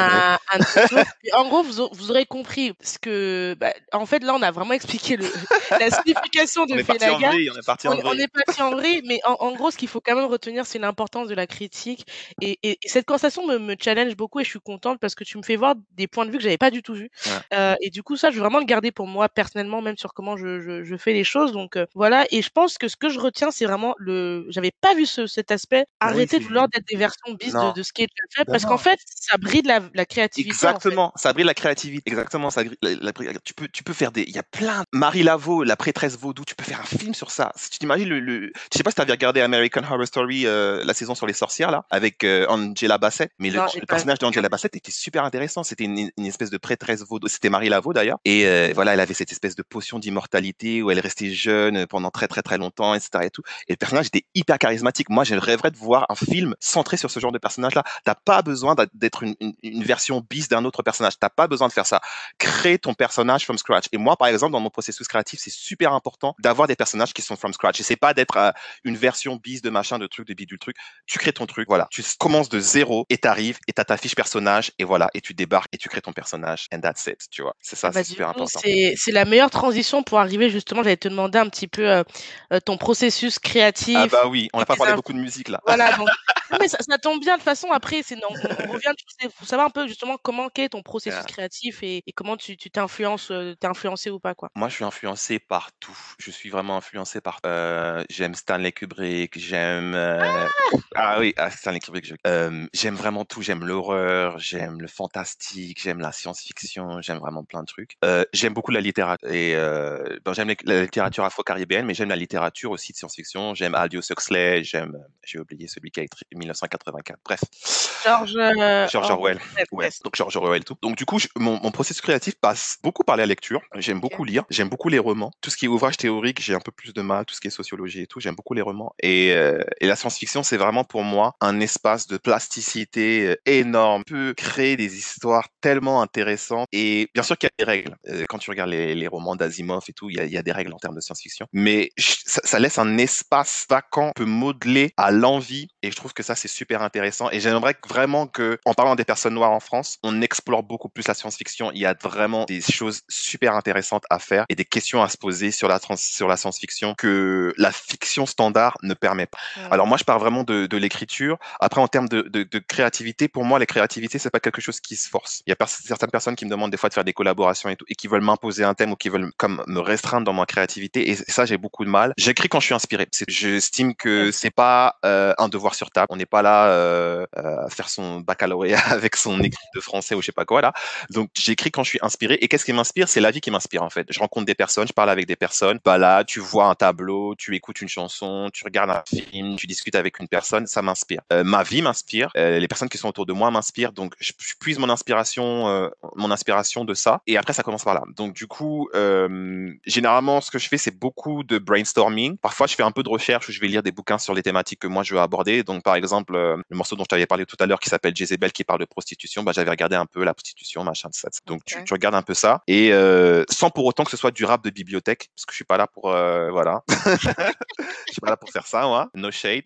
Les gens qui, qui- qui connaissent l'expression rap de bibliothèque vont savoir à qui je fais référence. Donc du coup euh, voilà, mais oui voilà vraiment se laisser envahir par par l'écriture et moi j'écris petit bout par petit bout. Il y a beaucoup de puzzles dans mon dans mon écriture donc je vais écrire cinq phases au- aujourd'hui et puis demain je vais en écrire 10 et puis ensuite je vais remodeler et puis ensuite je vais remodifier. Donc au niveau de mon écriture ça se passe comme ça. Au niveau des scénarios, je dirais que quand la chanson est écrite, j'ai une idée euh, du scénario. Donc tout à l'heure en off on parlait du, du clip euh, Down Low. Donc c'est un clip qui parle euh, de relations amoureuses et de, de relations euh, homosexuelles extra-conjugales. Et du coup pour ce clip là, je savais exactement que je voulais visuellement. Donc. Déjà, je savais que je voulais une femme noire pour ce clip, ok Donc j'ai casté une femme noire parce que je, je voulais vraiment une femme noire sur cette thématique-là, parce que je pense que c'est une thématique qu'on a du mal à aborder en fait, la thématique de, mo- de l'homosexualité dans les communautés noires, et je pense que c'est un truc qu'il va falloir euh, affronter de façon, voilà, voilà, de façon, voilà, euh, how do you say that, Euh, directe, tu vois Ok. et je trouvais que c'était intéressant de prendre ce personnage-là. Je voulais la mettre dans un contexte aussi. Donc, elle est dans un bel appartement, tu vois, elle présente bien, et tout, elle est jolie et tout, tout impeccable et tout. Donc, elle est mariée, elle a ses, ses enfants. Donc, pour le clip, je savais que ça allait être compliqué d'avoir des enfants parce qu'il faut les autorisations des parents. Quand tu mets des enfants sur Ah. YouTube, il y a aussi un problème au niveau de la monétisation. Donc, il faut penser à tous ces éléments-là. Ah ouais, ouais, ouais. Oh, c'est- c'est ah, je savais pas du tout ça. Ouais, les contenus avec des enfants, c'est vachement réglementé. Donc du coup, ben j'ai utilisé plutôt des accessoires pour pouvoir représenter le fait qu'il y ait des enfants. Il y a des petits bibelots, il y a un biberon, il y a machin, etc. Donc en fait, toujours On le trouver des... comprend qu'il y a des enfants. Moi, quand j'ai vu le Exactement. clip, j'ai compris tout de suite qu'elle avait Et- des enfants. Voilà, donc t'as pas besoin. En fait, c'est aussi ça. Utiliser des éléments. Pour moi, dans le cinéma aussi, c'est ça, c'est-à-dire you don't have to say everything. Show me, don't tell me. Tu- Montre-moi les trucs. T'as pas besoin de me dire euh, de façon, euh, voilà, ce qui se passe truc. Donc au niveau de la représentation, je me suis dit ça, et je me suis dit aussi que c'était hyper intéressant pour moi vu qu'il y a deux personnages masculins euh, dans ce person- dans ce, dans ce clip-là qui ont une, une relation euh, homosexuelle, que ces personnages masculins ferment leur bouche. Et il y a que elle qui parle pendant tout le clip en fait. On n'entend pas la voix des hommes en fait. Ah, j'ai fait tout le montage du clip et c'était volontaire, c'est-à-dire que c'est elle qui est au centre de la narration et c'est elle qui parle. C'est le mari qui la trompe et le mari il a pas à parler en fait parce que les explications, on n'a pas envie d'entendre les explications de ce mec-là qui fait des trucs derrière son dos. Il y a que elle qui a le droit de parler en fait dans ce clip. Donc on a mis du voice-over au niveau de au niveau du clip et puis euh, et puis au niveau de la trame du, du du clip, ça devait se passer assez rapidement. Donc l'idée c'était de créer un espace au niveau du clip. Bon, il y a deux appartements mais un espace et une unité temporelle où ça se passe en 24 heures, tu vois. Donc il se passe beaucoup de choses en 24 heures. Ouais. Et je pense que euh, ben, c'était assez challenging au niveau au niveau du. Mais euh, le casting, j'ai trouvé ça aussi super intéressant. C'est notamment pour ça que j'aime la liberté de pouvoir travailler avec les gens que j'aime bien. Donc il y a euh, Muriel Bio qui, qui fait partie de, de l'équipe Courtrage Mien maintenant, qui est une super super bonne actrice. Elle nous a donné des émotions en 4 minutes de clip. Elle a pleuré, elle a souri, elle a tout fait. Enfin vraiment, elle a elle a dead ça. Elle a vraiment dead le clip. Et euh, elle a fait beaucoup d'improvisation parce que je voulais vraiment que les personnages soient ancrés. C'est-à-dire que moi, j'aime pas l'idée de dire je vais écrire un script et les personnages vont répéter un script. Je veux faire des fiches personnages où je vais dire t'as vécu ci, t'as vécu ça, ton mari t'a fait ci, ton mari t'a fait ça, tu viens de tel milieu, tu, il s'est passé ça, tes enfants ils sont dans telle et telle situation et voilà et comment tu réagis. Et quand on disait action, toutes les lignes qu'elle a dit dans le truc et tout, c'était que de l'improvisation, tu vois. Et franchement, elle a, elle a dead ça dans le plus grand des calmes. Donc voilà. Et puis ensuite, il y a, il y a Pierre Paris qui lui a joué aussi dans un clip et lui aussi, il a, il a vraiment, il a vraiment assuré. Donc, euh, donc voilà. Au niveau du scénario, à partir du moment où tu as le texte et que le texte raconte déjà une histoire, c'est beaucoup plus facile en fait d'écrire ton, ton scénario Oh, parce que ok. en fait tout tourne au niveau, au niveau des paroles de ta chanson. Donc en fait, vu que j'ai une écriture assez limpide en termes de narration, c'était très très facile pour moi de, euh, de segmenter le clip. Il y a vraiment la première scène d'introduction où ils sont ensemble, etc. Et puis ensuite il y a la scène où il part et euh, elle commence à faire sa petite enquête et chercher des indices à la maison. Et puis la dernière scène, je vais pas spoiler le clip, allez voir le clip, ça s'appelle Down Low, je fais la gare. Ah, Et, dans euh, la description, bien voilà, dans la description, allez regarder, c'est juicy. Donc voilà, au niveau, au niveau des, des scénarios, à partir du moment où tu as les paroles de la chanson, ton- ta chanson, elle raconte une histoire, c'est assez simple ensuite de faire un, un fil d'Ariane, un fil conducteur au niveau de toi et, et, et d'avoir les images, euh, d'avoir les images en donc, euh, donc c'est comme ça. Et puis, euh, ce que je fais, c'est souvent des, des storyboards avec des, des fiches personnages euh, avec des locations. Donc, euh, je vais faire telle, telle, telle scène à tel endroit et je veux que le personnage soit habillé de telle façon. Euh, J'aime beaucoup jouer sur les stéréotypes et les archétypes parce que les clips, c'est très, tu vois. Donc, c'est Ouais. difficile de complexifier une histoire quand t'as 4 minutes pour la raconter, en fait. Donc, il faut que tu sois concis et il faut que ce soit pertinent, il faut que ce soit snappy, il faut que ce soit catchy. Donc, euh, les clips, je dirais que c'est pas la même chose qu'un qu'un long métrage. Tu as plus de temps pour pouvoir développer les personnages et les intrigues et, et voilà. Donc, c'est comme ça que, que je travaille. Euh, mon rêve, ce serait vraiment de faire euh, comme une comédie musicale rap, rap R&B. Mais vas-y, il faut du budget de ouf pour pouvoir faire ça, tu vois. Mais j'aimerais bien faire vraiment un semi, euh, 30 minutes, entre 30 minutes et une heure et faire vraiment une bonne grosse story là, euh, avec des chansons, des dialogues, etc. Bien sûr, ça parlera d'amour, donc euh, de relations et Ça serait grave cool en vrai. ouais, mais ça coûte la moula. Il faut de la moula. Après, hein, vous m'écoutez, vous qui m'écoutez, si vous avez des investisseurs, j'en parle. Non, mais je fais toujours des. Non, c'est de la vraie moula. hein, C'est de la vraie moula. Non, mais I know, I know. Mais j'en parle, j'en avais, pas dans l'épisode avec euh, Jennifer Loufo d'Afro Gamers. Je disais Ouais. toujours, euh, euh, vous voyez, on parle beaucoup de problèmes, on parle pas assez de, de- d'investisseurs. Donc, euh, important. je pense que dans la communauté afro, qu'on ait des investisseurs, je trouve qu'on parle pas assez. on- il faut qu'on réussisse à créer ces, ces, ces hubs d'investisseurs. On a des investisseurs. On a des. Après, le truc, c'est que pour revenir brièvement au cinéma. On a des personnes qui créent des histoires comme ça. Après, c'est pas des personnes qui ont la même visibilité. Ça, c'est une autre question. Tu vois ce que je veux dire? Il y a Ouais. des personnes qui créent des, des, des, des courts métrages, etc. D'ailleurs, je vous conseille d'utiliser la plateforme OAFF où il y a pas mal de, de films afro. C'est un peu un Netflix euh, afro. Ou AFF Ouais, OAFF. Ok. Je t'enverrai le lien. Et il y a, y a, y a ces, y a ces entrepreneurs, il y a ces investisseurs, il y a ces réalisateurs, il y a ces. Voilà. Il en faut plus. On n'a jamais assez. Hein. Moi, je fais partie des gens qui pensent qu'on n'a jamais assez d'investisseurs. Mhm. Et euh, typiquement, je sais pas, quand vous voyez, euh, il y a plein de films où euh, malheureusement, s'il n'y avait pas d'investisseurs, ça ne serait pas passé, quoi. Donc, si vous êtes des investisseurs, vous savez pas où investir, bah, peut-être que euh, Joe, c'est le projet où ouais. vous voulez aller investir. Et, euh, et voilà, parce que pour que de belles histoires se passent, on- en fait, c'est- un cercle vertueux. Ça peut pas être qu'une seule personne. Il faut que, il faut le bon investisseur, il faut le mec qui va croire au projet, il faut le mec qui va faire la promo, il faut le mec qui écrit l'histoire, il faut la- l'acteur ou les acteurs. Enfin, c'est- tout le monde en fait. C'est tous les petits acteurs qui font qu'un projet euh, soit. euh, Mais surtout pour les films, enfin, euh, il, il- faut parler aussi de comment dire, de l'investissement aussi que ça coûte. C'est-à-dire qu'il y a aussi des subventions. Il y a, il y a, il y a des écoles comme la FEMIS pour le cinéma, il y a, la- il y a le CNC, etc. Mais c'est de savoir où vont ces investissements. Euh, je crois qu'il y a aussi des bourses pour la diversité par rapport à ces institutions-là. À qui sont données les bourses C'est aussi Ah. ça la question en fait. À qui on va donner les bourses? Est-ce qu'on va donner les bourses à un mec qui va faire un film comme Casse Départ ou est-ce qu'on va donner les bourses à Non mais non, c'est Non, no shade. Non, on repart pas sur ce sujet-là. Mais ce que je veux dire, c'est que il y a aussi un truc qui est biaisé par rapport à ce que tu vas raconter dans ton histoire. Parce que si ce que tu racontes dans ton histoire ne rentre pas dans certains cadres et dans certains tropes, eh ben il y a des chances que tu reçoives, reçoives pas certains financements aussi, tu vois. Et le cinéma, c'est très très cher. Il faut que tu payes ton, ton cadreur, il faut que tu payes ton éclairagiste, il faut que tu payes tes acteurs. Un, tournage d'un film, c'est pas moi mes clips je les fais en, en une journée, mais un, un film ça se fait pas en une journée. Un film ça se fait sur plusieurs plusieurs mois, tu vois. Donc il faut payer ça, il faut payer les accessoires, il faut payer les costumiers, il faut payer- ça, ça coûte très cher. Les maquilleurs, c'est très très cher un film. Les gens ils réalisent pas, ils se disent ah un film easy. Non non non, Mais il faut de la vraie moula. C'est pour ça que je dis tout à l'heure de la vraie moula. tu confirmes ce que je dis. Tu confirmes ce que je dis. Euh, si on veut plusieurs histoires, il faut après il faut se vendre. Et tu vois, il faut taper Ah oui, dans ouais. le bon investisseur. Et, euh, et, et quand je dis Joe, je parle pas que de Joe. Même si vous peut-être qui m'écoutez, peut-être que vous avez un talent, euh, je sais pas, euh, musical, cinématographique ou autre. hein. Enfin, l'art c'est large.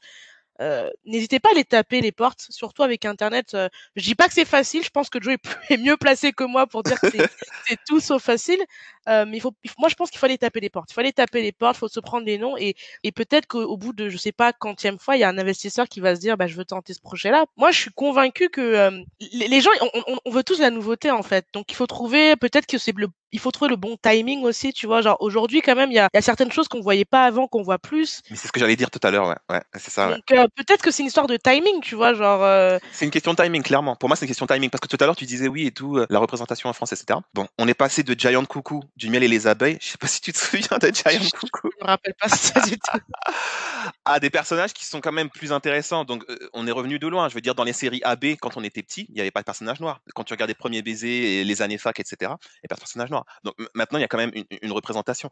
Après, maintenant, on critique euh, la qualité de cette représentation. Et peut-être que, demain, on, passera à un autre niveau de critique. Donc, il faut, je dis pas qu'il faut être patient, mais je dis qu'il faut aussi apprécier euh, l'avancement qui a été fait et on n'a pas démérité. Donc, il faut pas non plus euh, cracher dans la soupe et dire, oh my gosh, c'est que du bullshit. Non, non.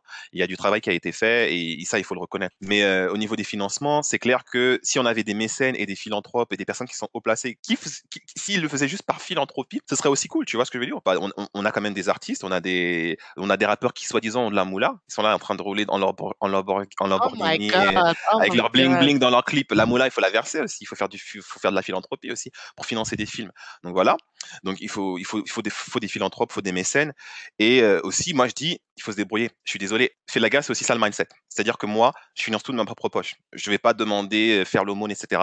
Parce que, en fait, quand tu finances de ta propre poche, tu n'as pas à te plier au desiderata du CNC. Tu fais l'histoire que tu as envie de faire et tu leur dis fuck you. Tu vois ce que je veux dire ou pas? Créé mon histoire et je mets les personnages que je veux dedans. Tu vois Donc, quand tu as, ton propre argent, tu fais ce que tu as envie de faire. Il faut, il faut arrêter d'attendre aussi. Il faut arrêter dans cette, d'être dans ce mindset misérabiliste. L'État ne va rien faire. Moi, je, oh je me mets, je me mets, je, suis dans ce mindset-là. Je n'attends rien de personne. Je veux faire mon clip, mes acteurs, je les paye. Les danseurs, je les paye. Mon caméraman, je le paye. Mes accessoires, je les paye. Le clip, il est à l'image de ce que moi je veux. Voilà. S'il y a un financement, tant mieux. S'il y a pas de financement, tant mieux. Je ferai le clip quand même. Tu vois? Donc, il faut sortir aussi de ce truc. Après, je me rends bien compte que, comme je t'ai dit pour le cinéma, c'est compliqué parce que ça coûte très, très, très, très, très cher. Donc voilà, mais t'économises pendant 5 ans, t'économises pendant 10 ans et tu fais le film que tu veux. Tu, tu fais euh, Octavia Butler, Kindred et tu le fais avec ton argent et t'économises parce que tu as envie de le faire. Moi, je fais, je fais mon rap, je le fais à perte. Voilà, euh, j'investis dans des clips, j'investis dans des studios, j'investis dans les mix, j'investis dans le mastering, j'investis dans mes instruments, etc.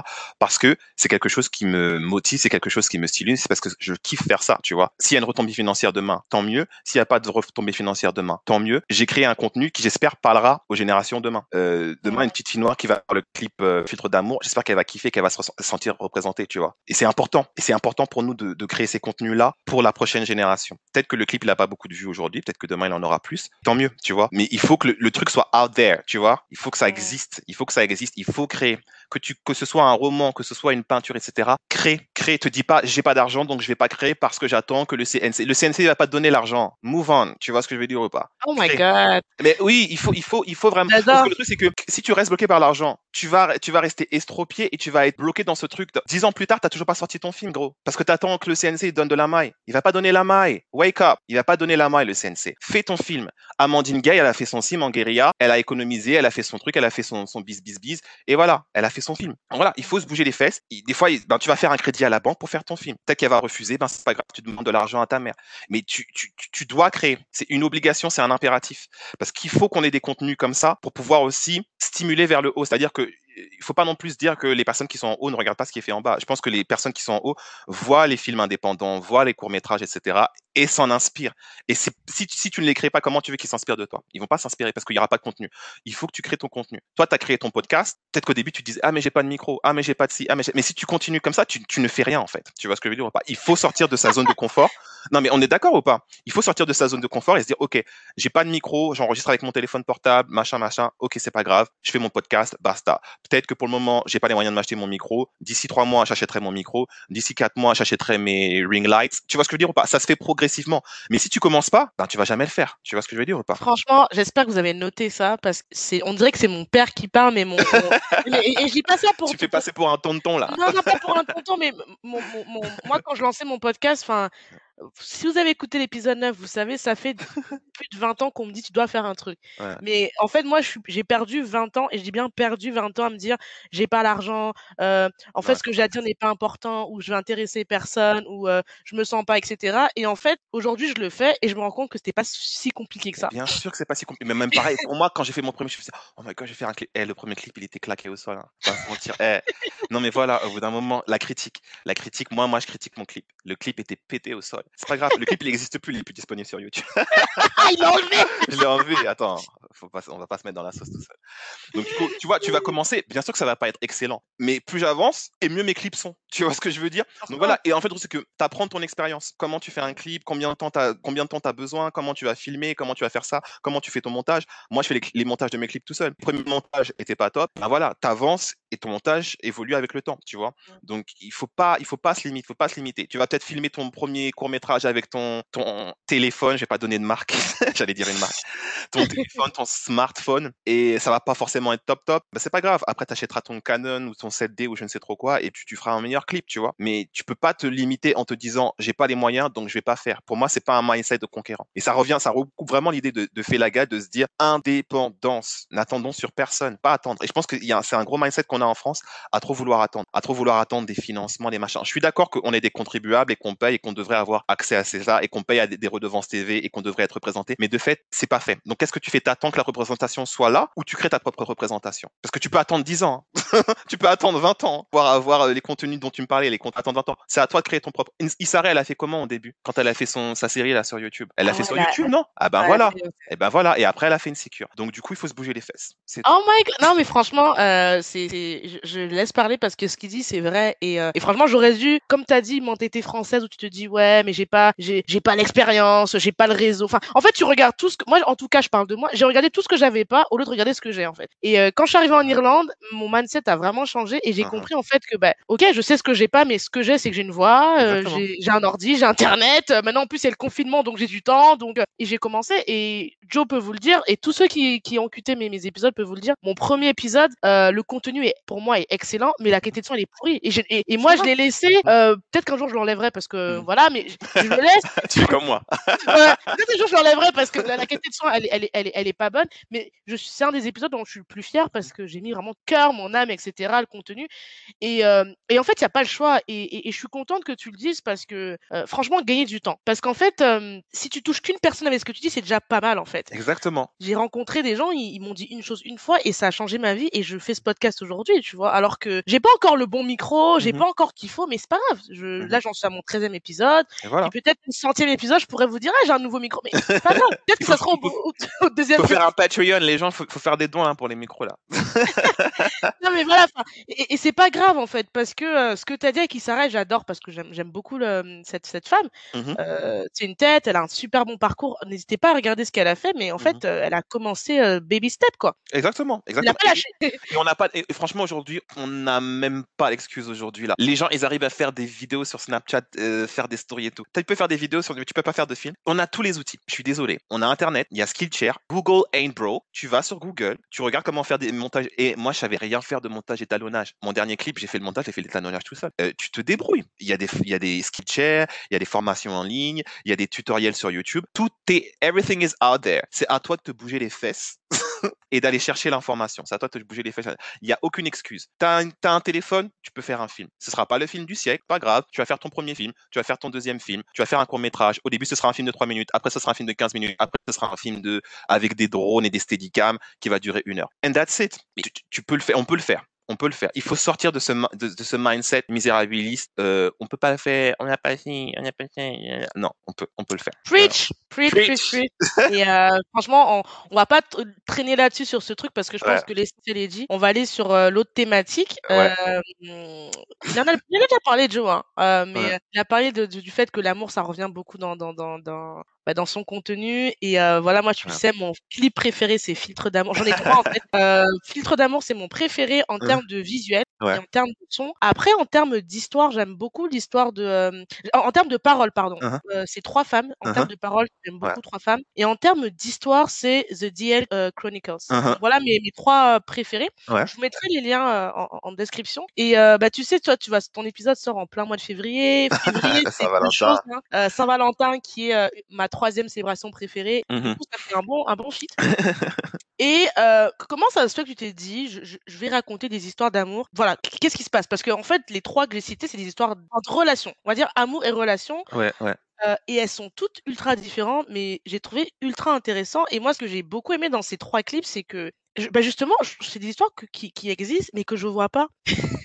et, et, du ah coup, voilà. je, et, du coup, je me disais, mais ouais, genre, moi, je sais que l'histoire qui m'a, que en termes visuels, filtre d'amour, j'adore, je, je mmh kiffe, c'est trop le genre d'ambiance que j'aime et tout, nanana. Plaisir, en fait, quand tu, tu vois un clip où comment c'est filmé, j'aime bien, enfin, euh, l'histoire de l'ange et tout. Enfin, moi, j'ai, je veux pas trop dire parce qu'il faut vraiment le voir ce clip. Euh, trois femmes, moi, c'est les lyriques, mec, c'est, il faudrait que il faut qu'on parle de ça. Parce ok, il y a beaucoup de choses. Alors pour moi, l'amour, en fait, les, les gens quand on chanson d'amour, c'est vrai qu'on arrive souvent avec un truc, on te dit que ça va être quelque chose qui est assez mièvre, un, un peu cuculapraline, etc. Mais pour moi, l'amour, c'est une thématique qui, ça revient à ce que je disais tout à l'heure, c'est très large, ça dépend ce que tu en fais en fait. Euh, l'amour, il y a des hauts, il y a des bas, il y a des séparations, il y a des make-up, il y a des break-up, etc. Donc l'amour, c'est un thème qui est très très très très très très large. Pourquoi la thématique de l'amour? Je pense que c'est un truc qui a qui, qui m'a été injecté par intraveineuse. Ma mère a écouté beaucoup de zouk, mais le zouk c'est Jean-Michel Rotin, Tania Saint-Val, euh, Jacob de Varieux, tout ça. Oh my god, j'ai écouté tellement de, de, chansons de zouk là. Voilà. Ma mère écoutait beaucoup de zouk et du coup, je pense que la thématique de l'amour, ça m'est venu de ça. Donc j'écoutais du R&B, rap à travers ma mère, à ma sœur et ma mère, elle écoutait du zouk, etc. et euh, et du compas, etc. Bon, les musiques de la Guadeloupe et tout. Et du coup, c'est vrai que c'est une thématique qui fait partie intégrante de de ma culture au final. Tu vois, l'amour, c'est une, une, partie de, de, de, de ma culture. Et je pense que si l'amour, c'est quelque chose qui est universel. Tu vois. Donc, euh, je trouve c'est un thème qui parle toujours aux gens. Un de mes artistes préférés, c'est Stevie Wonder. Et Stevie Wonder, il écrit des chansons d'amour, mais oh, je kiffe. Euh... il, te raconte toujours la même chose, mais de façon différente, et, euh, et ça touche toujours ton cœur. Et pour moi, c'est toujours ça, c'est-à-dire essayer de toucher les gens à travers mes chansons. Euh, puis voilà, l'amour, c'est pas juste euh, amour, euh, ça peut être l'amour fraternel, ça peut être l'amour charnel, ça peut être l'amour spirituel, etc. C'est aussi une thématique que j'aimerais bien aborder, euh, la religion, enfin la spiritualité mmh. au sens large, tu vois. Et, et pour moi, c'est ça. Concernant euh, filtre d'amour, ben, comme je dis, c'était important pour moi d'avoir des personnages noirs d'avoir deux femmes noires. Je spoil sans spoiler, mais en gros, dans, le, dans le clip, je suis, euh, je représente l'ange de l'amour et euh, il y a aussi ma déesse, mon alter ego, euh, qui est incarné par Samiatou et qui est là, qui, qui est l'ange de l'amour. Et on est, on est tous les deux des représentants de, de l'amour divin. Et puis tu as deux personnages terrestres qui tombent amoureux l'un de l'autre, etc. Donc voilà, il y a différents, il y a différents clins d'œil dans le clip au niveau des accessoires. Mais il faut prêter attention, il y a beaucoup de trucs, c'est subliminal, tu vois. Donc euh, la croix Ankh qui représente la vie aussi, parce que la croix Ankh, c'est ça, c'est le cycle de la vie, c'est-à-dire la fusion de l'homme et de la femme qui crée cet espèce de cycle de vie en créant, en créant un, un, être humain, quoi, avec un enfant, tu vois. Donc, il y a tout ça, il y a des accessoires, etc.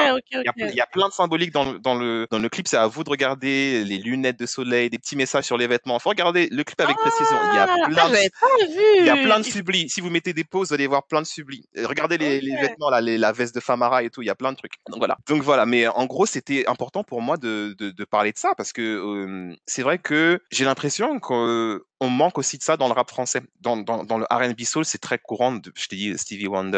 Euh, une de mes artistes préférés aussi, c'est Philly Simon qui fait beaucoup de chansons d'amour. Euh, dans la R&B, dans la R&B culture, c'est beaucoup, beaucoup de ça. Tu vois, Face Seven, ouais. etc. Mais dans le rap, je, dans le rap français, du moins, j'ai pas l'impression qu'il y a beaucoup de rappeurs qui se spécialisent dans ce truc-là de love, love, love, love, love. Et moi, je voulais vraiment faire une chanson très, très, très, très douce, très, très suave, très soulful. C'est inspiré vraiment de Common, tu vois, mmh. euh, très, très ça. Donc, donc voilà et, euh, et, la représentation important pour les prochaines générations de, de, de, se voir dans ça, de se voir dans un espèce de conte, parce que j'ai voulu aussi créer un espèce de conte, un truc un peu mystique, un truc un peu inspiré des griots, tu vois ce que je veux dire, je suis là, je suis le narrateur, je raconte l'histoire, je suis présent mais je suis pas vraiment présent, je suis visible mais je suis invisible, et de jouer sur cet imaginaire-là, et, et c'est vrai que c'est un, style qui est assez old school, donc je sais pas si ça va parler aux plus jeunes générations, et que les gens se, se reconnaissent dans ça, mais aussi avoir un, un message universel, parce que l'amour, comme j'ai dit, c'est un truc qui est universel, et indépendamment de ton, ton appartenance, euh, ton orientation, parce que là c'est un, un, couple hétérosexuel, mais ça aurait pu être un autre couple, te sentir euh, représenté par ça et euh,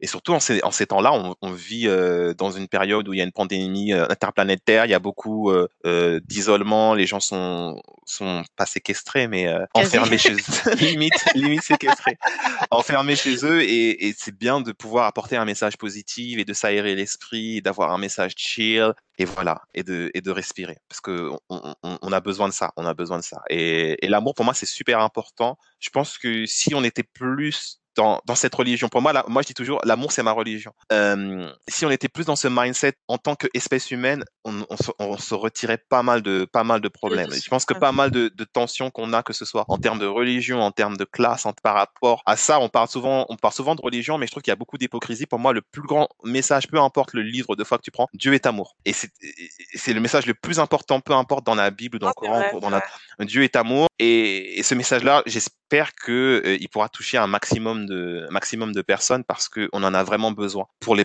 les, les générations futures, d'un point de vue de l'espèce humaine, mais aussi d'un point de vue de toutes les espèces en fait. Euh, je pense que le Covid, ça nous a permis aussi de de réfléchir sur l'impact qu'on a sur l'environnement, tu vois, euh, sur la faune, sur la flore, et aimer la planète aussi, protéger la planète, arrêter de polluer, arrêter de faire ça. Tu vois, l'amour, c'est un, un, thème qui est tellement large, tu pourrais le découper euh, pour moi euh, en millions de petites chansons, quoi, tu vois. Il y a plein de trucs que tu peux aborder dans l'amour. Ah, mais franchement, bah, allez voir le clip Filtre d'amour parce que moi, je l'ai découvert justement l'année dernière quand je t'avais contacté euh, euh, dans la deuxième partie du confinement. Et c'est franchement, ça m'a. Bah, comme tu as dit, j'ai... en fait, j'ai pas kiffé parce qu'il y a des personnes noires, mais c'est en fait, j'ai l'impression de rêver. Tu sais, quand tu, tu, regardes un truc et tu. Oh non, pas de rêver, de m'évader. Ouais, ok. Oui, mais c'est ça, il faut, il faut t'évader. Euh, j'écoutais, je me suis évadé, j'ai voyagé. Quand je regardais le, clip, j'étais ailleurs, quoi. Et c'était mmh trop, c'était vraiment parfait pendant le moment où j'ai écouté. Et, euh, et d'ailleurs, vous je vous l'ai pas dit, mais maintenant vous le savez, ça, être, euh, ça risque d'être le générique de, des futurs épisodes. Voilà, voilà, Ça, je vous le dis. Ça fait un moment que je travaille avec, avec Joe pour ça, mais maintenant je peux vous le dire. Maintenant, ça sera le, Euh, parce que j'ai vraiment kiffé la, la, la, la vibes et, euh, et, et, et c'est positif en fait. Et, et je pense c'est important d'avoir un petit peu de positivité. Et du coup, on va parler du 3, de la deuxième euh, musique qui, qui moi, m'a beaucoup marqué en termes de lyrique. Donc, trois femmes. Uh-huh. Franchement, j'ai écouté, je me suis dit, damn!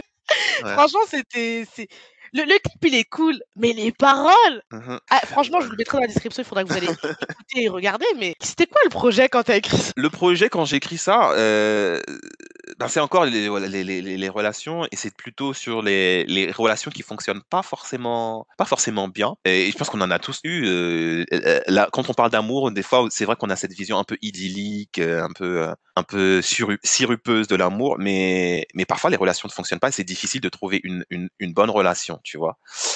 Euh, donc, euh, je parle de ça, je parle de déception, je parle de, de, de, choses personnelles, et je parle aussi de, il y a la thématique du colorisme en fait aussi qui est un peu en filigrane dans le texte, mais dans, le clip c'est très, c'est très in your face, tu vois, euh, parce que c'est vrai que c'est un truc qui existe dans, dans la société. Il y a, il y a, il y a ce problème-là, notamment dans les communautés afro, euh, où, où, où, les femmes noires se, se subissent ce, ce colorisme-là. Et, pour moi, c'était important euh, de d'avoir cette il y a cette il y a vraiment cette strate quand tu vois le clip. Ça passe de voilà une meuf euh, très light skin et machin etc après il y a la femme qui est dark skin. Et c'est aussi de donner une agencité aussi à ce personnage là parce que c'est pas parce que moi je vais convoiter cette meuf que cette meuf elle veut de moi. Tu vois ce que je veux dire ou pas? Donc c'est c'est aussi ça. Mais euh, mais pour moi oui c'est quand tu écris des chansons d'amour, tu peux aussi avoir un message derrière, sans pour autant que ce soit, euh, tu vois, très très, euh, comment dire, forcément brutal, tu vois, mais mmh. avoir un petit message et dénoncer certaines choses, tu vois. Donc c'était aussi l'occasion de, de, dénoncer certaines choses, tout en douceur, tu vois, euh, sans pour autant mettre qui que ce soit à l'index, mais de, de, parler de cette problématique-là parce que euh, c'est une vraie problématique qu'on a euh, dans les communautés dans les communautés afro et qu'il faudrait qu'on qu'on résolve le plus le plus rapidement possible. et c'est pour ça aussi qu'en termes de représentation, pour moi, c'est important de mettre des, des femmes noires dans, dans mes clips. En fait, il y a, il y, souvent des femmes noires dans mes clips parce que je trouve que c'est important et des femmes noires avec des, des, des corps différents, des carnations différentes, des coupes de cheveux différentes, des tailles, des âges différents, etc.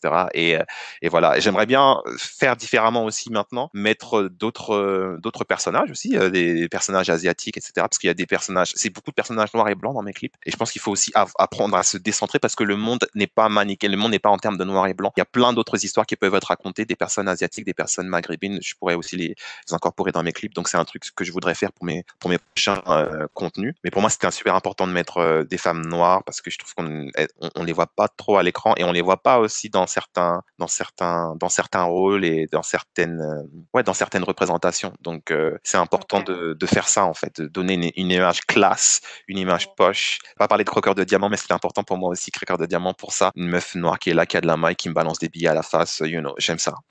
tu vois ce que je veux dire ou pas? Donc c'est important de casser. Ça permet aussi de casser certains stéréotypes. Tu vois ce que je veux dire? Mmh. C'est et ça c'est c'est important pour moi en termes de visuel. Ok, j'avais pas vu le côté colorisme. Enfin, ça m'a pas frappé, je t'avoue. Ouais. Euh, même quand j'écoutais les lyriques, c'était vraiment euh, c'est plus les lyriques, mais j'avais pas capté le côté colorisme direct. Mais c'est vrai que maintenant que tu le dis ici, en fait. Mais ce que je veux dire, c'est c'est que j'adore. Vu que tu me dis que tu es en réflexion, j'adorerais voir des histoires un peu plus. Euh, de métissages différents. D'ailleurs, si vous m'écoutez et que vous connaissez peut-être des gens qui font des films ou des, des histoires avec des métissages différents, je suis vraiment preneuse parce que euh, je suis fatiguée que qu'on nous montre des relations d'amour euh, interraciales ou mixtes ou whatever. C'est toujours un homme noir avec une femme blanche ou une femme noire avec un homme blanc. Là où Insecure était vraiment doué, bon l'histoire. Ah j'ai kiffé ouais. J'ai kiffé de voir une femme noire. Molly elle est un peu saoulante par contre. Voilà Molly. bon, on va pas parler de Molly, elle a besoin d'un thérapeute et, il faut qu'elle travaille. Mais j'ai kiffé de voir un peu une histoire d'amour euh, intéressée avec un asiatique et j'aimerais mmh vraiment voir de plus en plus à l'écran parce que euh, je trouve que on, on, je sais pas pourquoi on a trop créé cette idée que le métissage c'est forcément blanc noir, mais en fait c'est n'importe quoi. c'est n'importe quoi et je voir plus d'histoires par exemple entre africains euh, africains et afro-latinos par exemple ou entiers et peut-être quelqu'un américain. J'aimerais vraiment voir et, surtout asiate. Je trouve que et même quand je dis asiatique, je, je suis désolée, je suis pas correcte, mais peut-être Asie du Sud avec euh, euh, quelqu'un d'Afrique ou euh, afro-descendant, parce que c'est des histoires qui, je pense qu'elle doit avoir des trucs ultra intéressants, surtout que l'Asie, il y a vraiment une, vraie culture qu'on n'a pas encore explorée au niveau de l'écran. Donc, franchement, si tu pourrais peut-être incorporer ça, ça, serait top. Mais, mais tu sais, en, étant originaire de la Guadeloupe, tu sais que il y, a, y a beaucoup de personnes indiennes, en fait, il y a beaucoup de métissage en fait en Guadeloupe entre des personnes indiennes et des personnes noires. Donc, ça fait partie aussi de, de, de comment dire de ma culture. Et euh, si je pouvais te recommander un film, ça s'appelle Bébé Tigre et c'est un personnage noir avec une, une fille noire avec un mec, je sais plus si je sais, je pourrais pas m'avancer et dire qu'il est sud-asiatique. Je pourrais pas dire s'il est indien ou quoi. Je me rappelle plus exactement. C'est sur Netflix? Bébé Tigre, euh, c'est un film français. Euh, je pense pas qu'il soit sur Netflix, mais peut-être que tu peux le trouver en vidéo on demand.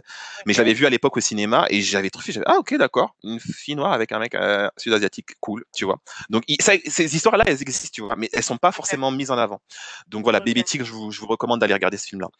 Et du coup, euh, ouais, non, voilà, c'est clair qu'il faut, il faut représenter. Et, et en fait, c'est aussi ça dans, dans ça, dans ma créativité que je me, je me remets en question. Il y a une meuf qui me disait, euh, j'avais mis un, une story, j'avais dit oui, qu'est-ce que vous voudriez voir dans le prochain film? Il me dit oui, il faudrait que tu mettes des personnages différents. C'est vrai que je mets beaucoup de femmes noires et peut-être que c'est bon là. On a vu des femmes noires dans mes clips. Ouais, on a compris le message là, tu on vois. A bien vu, on, a vu, on a compris. Donc il faudrait aussi que je mette d'autres personnages dans, dans, mes clips et donc je voudrais me diriger vers autre chose, euh, autre chose maintenant, quoi, être un peu plus euh, sortir de ce de ce cadre-là parce que la créativité aussi, c'est ça aussi, c'est pas répéter une énième fois les mêmes trucs que tu fais à chaque fois et tout. Donc euh, donc voilà. Et puis dans Download, il y a un personnage noir et blanc, qui, couple mixte mais noir et blanc. voilà, mettre aussi challenger et raconter des histoires différentes des morphologies différentes, des âges différents. Euh, donc voilà, il faudrait que, il faudrait aussi que je me remette en question par rapport à ça en termes de, en termes de représentation dans mes visus, tu vois. Voilà, eh ben c'est dit. Donc, euh, et vous qui êtes artiste, il y a des artistes parmi nous, euh, musique, cinéma, peintre, n'hésitez pas à, à, à, proposer aussi une autre vision du métissage parce que euh, en, fait on est des êtres humains quoi. Il n'y a pas que blanc noir il y a blanc asiatique euh, maghrébin asiatique enfin en fait il y, a, y a tellement d'histoires qui sont pas racontées c'est frustrant parce que euh, parce que ça mérite d'être vu aussi, tu vois. Et, euh, et, je vais quand même préciser, ce que je suis un peu capricieux, sans que l'histoire, je précise, quand je parle d'histoire d'amour, je ne veux pas que l'histoire d'amour soit centrée sur le fait que c'est un homme noir et c'est une mmh personne noire et une personne asiatique. Mais on peut avoir des, des, petits ingrédients, mais créer un truc, quoi, créer un truc qui peut être simple. Mais techniquement, ça, techniquement, ça change rien à l'histoire pour moi, parce que l'amour, c'est l'amour. Enfin, ça, ça, semble un peu cucu de raconter, de dire ça là, mais l'amour, c'est l'amour. On s'en fout de savoir si la personne elle est asiatique, blanche, noire, etc. Ça n'a pas importance. Mais c'est juste que des fois, on crée ces contenus parce qu'il y a un manque de contenu qui nous représente positivement dans ce truc-là, mais on s'en fout de savoir si la personne est blanche, noire. Moi, je veux dire, une, une, une histoire d'amour, c'est une histoire d'amour, une comédie romantique. Je me tape de savoir quelle est l'appartenance ethnique de la personne, si l'histoire fonctionne, tu vois ce que je veux dire ou pas. Mais il faut pas te dire, je vais pas mettre de personnages asiatiques ou de trucs parce que l'audience ou l'audimat ne va pas comprendre. Ça, c'est un, c'est une réflexion qui est complètement stupide pour moi. C'est débile. En 2021, je pense que, enfin, je pense qu'on a dépassé. Ce... J'espère en tout cas, ah. mais tu serais surpris. J'ai l'impression qu'on a quand même dépassé ce stade. Je sais pas. Euh, bref. Euh, et on va parler du dernier clip qui, pour moi, j'ai beaucoup kiffé l'histoire parce que c'était pour moi assez ordi. Ça sortait de ce que j'avais vu à l'écran, mmh. euh, donc qui est euh, Download, ouais. Chronicle. Donc déjà, pour ceux qui ne savent pas, je vais te laisser nous expliquer en français ce que veut dire download. Download, c'est dans le placard. Euh, l'inspiration, elle est venue d'une série afro-américaine qui s'appelle The DL Chronicles, actually. Euh, DL Chronicles, et c'est une personne qui a une, qui est homosexuelle et qui, euh, qui vit une double vie. Euh, donc, euh, donc voilà. Et je trouvais que c'était une, série très très intéressante. Je sais combien y d'épisodes. Je crois qu'il doit avoir euh, une dizaine d'épisodes dans cette dans cette série. Donc je vous invite à regarder. Je crois que c'est disponible sur YouTube, mais aussi en, VOD. Et du coup, je me suis dit, ah, ça peut être intéressant d'aborder cette thématique-là notamment dans le rap, parce que c'est vrai que dans, dans le rap, il y a aussi ce truc où tu dois. euh, J'ai l'impression qu'on veut toujours que tu surjoues une masculinité qui, pour moi, n'est c'est pas nécessaire. Et puis, euh, j'ai pas l'impression que ce soit un thème qui soit super euh, abordé dans, dans le rap français, du moins. Peut-être que dans le rap euh, aux États-Unis, c'est un peu différent parce que tu as quand même du, du rap queer, tu as des mecs comme euh, Mickey Blanco ou des trucs comme ça qui font du rap, etc. Mais en, en France, peut-être Eddie De Preto, mais Eddie De Preto, j'estime pas qu'il fait du rap. Je connais même euh, pas. non. That's no shade, but you know, It is, all shades. it is what it is. Donc voilà. Mais euh, du coup, euh, rap français, j'ai pas trop vu. Il y a un mec qui aime bien jouer un peu sur ces trucs-là. Ichon, j'aime bien des fois euh, au niveau de ses visuels ce qu'il fait. Mais euh, mais du coup, pour moi, c'était l'opportunité de raconter cette histoire-là. Et voilà. Et puis euh, casser casser ce truc où tu sais, il y, a- il y a ce truc où on dit oui, le rap, c'est un truc sexy, c'est un truc homophobe, c'est un truc machin. Alors que pas du tout. Tu vois, il y a il y a plein, il y a autant de rappeurs qu'il y a de personnes dans la population avec des idées, des points de vue et des et des mindsets qui sont différents. Donc vouloir encapsuler ça et enfermer les gens dans la même boîte, c'est pas très très intéressant. Mais euh, mais voilà, vouloir raconter une histoire un peu euh, divergente. Ah ouais, moi j'ai adoré. euh, et puis et puis oui, en fait ça c'était en fait du coup j'avais parlé en, en- tout à l'heure du, du clip que j'avais fait sur le personnage qui avait fait sa transition. Donc c'était un peu je- je- à l'époque je voulais faire un album qui parlait de, de sexualité mais de sexualité euh, pas qu'on n'a pas l'habitude de voir mais de sexualité vraiment dans tous les aspects de la sexualité parce que quand on quand voilà quand on quand on va écouter un, un, un rappeur qui va parler de sexe et ben ça va souvent être un, du sexe hétérosexuel en fait C'est clair. Ouais. ça va toujours ça va toujours être ça. Et je pense que c'est intéressant d'aborder ces thématiques là et notamment à travers le rap quand tu es auteur parce que tu peux explorer d'autres univers et raconter des histoires différentes. J'aurais voulu me challenger plus peut-être que j'aurais peut-être dû créer un contenu qui était différent au sens où ben c'est une relation homosexuelle qui est dysfonctionnelle. Peut-être que ça aurait été bien aussi de montrer à l'image une relation homosexuelle fonctionnelle. Euh, bon ça je l'ai pas fait mais libre aux, autres rappeurs de, de le faire tu vois. Donc voilà. Mais euh, mais ouais, c'était juste ça à l'époque, euh, raconter, vraiment raconter des histoires euh, différentes et sous un autre angle. Et puis aussi, euh, quand on parle de sexualité, j'ai l'impression, quand tu regardes un film, tu vois des personnages qui se rencontrent, ils vont en boîte, ils boivent un verre, ils ont des relations sexuelles. Les préservatifs, on n'en parle pas. La contraception, on n'en parle pas. Les MST, ça n'existe pas. Sauf Sex Education qui parle un peu de ce genre de trucs-là. Mais genre, tu vois, je veux dire, t'as des personnages, ils sont là, tac, tac, tac, on se dit ça, bim, bam, boum. You know, enfin, ok, mais euh, le sexe, c'est pas comme ça, là.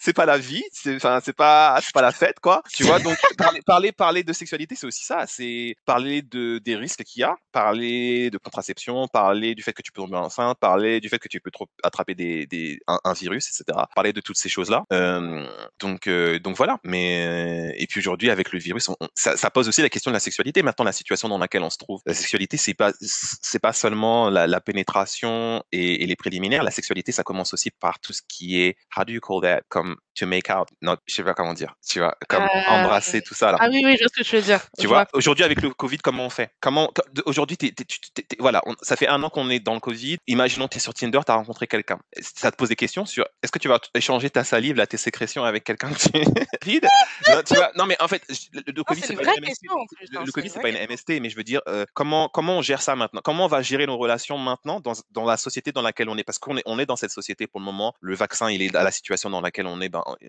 voilà, on va pas être tous vaccinés maintenant. Il y a des gens qui sont plutôt réfractaires à être vaccinés. C'est une situation qui est assez compliquée. Le, le fonctionnement de réussite de ce vaccin est à remettre en question. Comment on fait? Tu rencontres une personne, etc. Demain, Euh, tu dois te faire tester. Tu t'es fait tester de 72 heures. Demain, tu te refais tester. Comment on vit nos relations avec cette épée, cette épée de Damoclès au-dessus de la tête? Euh, Ça pose des questions sur l'intimité. Ça pose des questions sur ça. Euh, c'est difficile. Bah, vous qui m'écoutez, franchement, j'adorais que vous répondez à cette question parce que, on, on- vous voyez, j'ai pas voulu faire une Valentin un peu trop cliché parce que je pense qu'il y a, il y a de très belles plateformes qui parlent d'amour de manière euh, cheesy, en parleront mieux que moi. Mais je voulais vraiment qu'on parle un peu en termes, je dirais adultes, avec Bah oui, des vrais ça, sujets. ouais. Parce Ouais. que, voilà, donc je serais curieux de savoir pour ceux qui, qui s'engagent dans des relations amoureuses ou qui sont déjà engagés en plein Covid, comment vous gérez cette partie-là? Parce que je trouve que euh, la suite au prochain épisode. Entre-temps, je vous invite à nous joindre sur la page Instagram de Philosophie de Comptoir. N'hésitez surtout pas à interagir en DM ou bien à notre adresse email philosophiedecomptoir.gmail.com. Entre-temps, passez une bonne journée. Au revoir.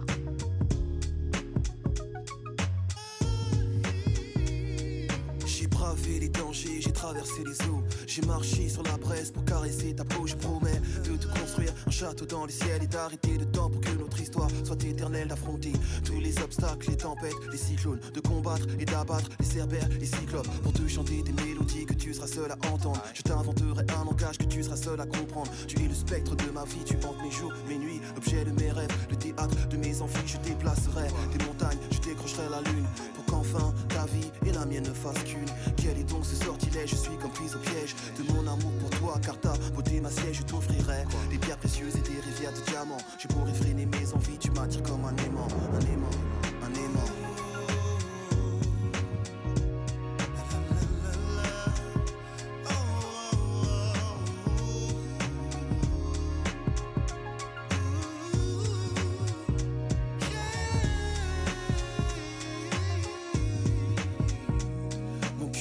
rythme de ton cœur et lorsque tu m'effleures, je perds le contrôle de moi, tu me transportes ailleurs. Tu me baillonnes et me flagelles, c'est une douce torture. Je succombe sous l'effet de tes baisers et tes morsures. Chair en ébullition, âme en lévitation, nos respirations sont en parfaite synchronisation. Je fonds lorsque tu me touches avec tendresse, je vibre lorsque tu m'enlaces et me caresses, je m'évade.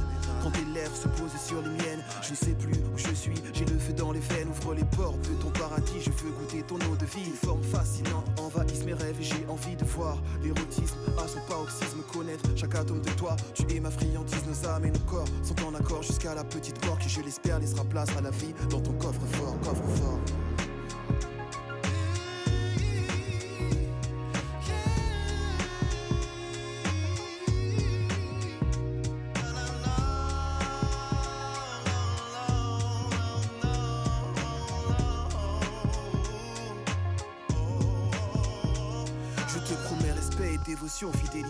Affection, dissiper tes craintes, apaiser tes appréhensions, te soigner tes blessures et t'effacer tes peines, car l'amour est le seul vaccin face à la haine. Nos chakras et énergies sont en synergie, en accord avec les principes que l'univers régit. Je suis en paix, car j'ai trouvé l'autre moitié de moi-même. Je t'adore comme une muse et te vénère comme un totem. Fusion et connexion entre l'enveloppe et l'esprit. Union et communion, ressens-tu cette harmonie? Un halo de lumière entoure ta beauté crépusculaire pour souligner ta beauté et tes traits. C'est spectaculaire.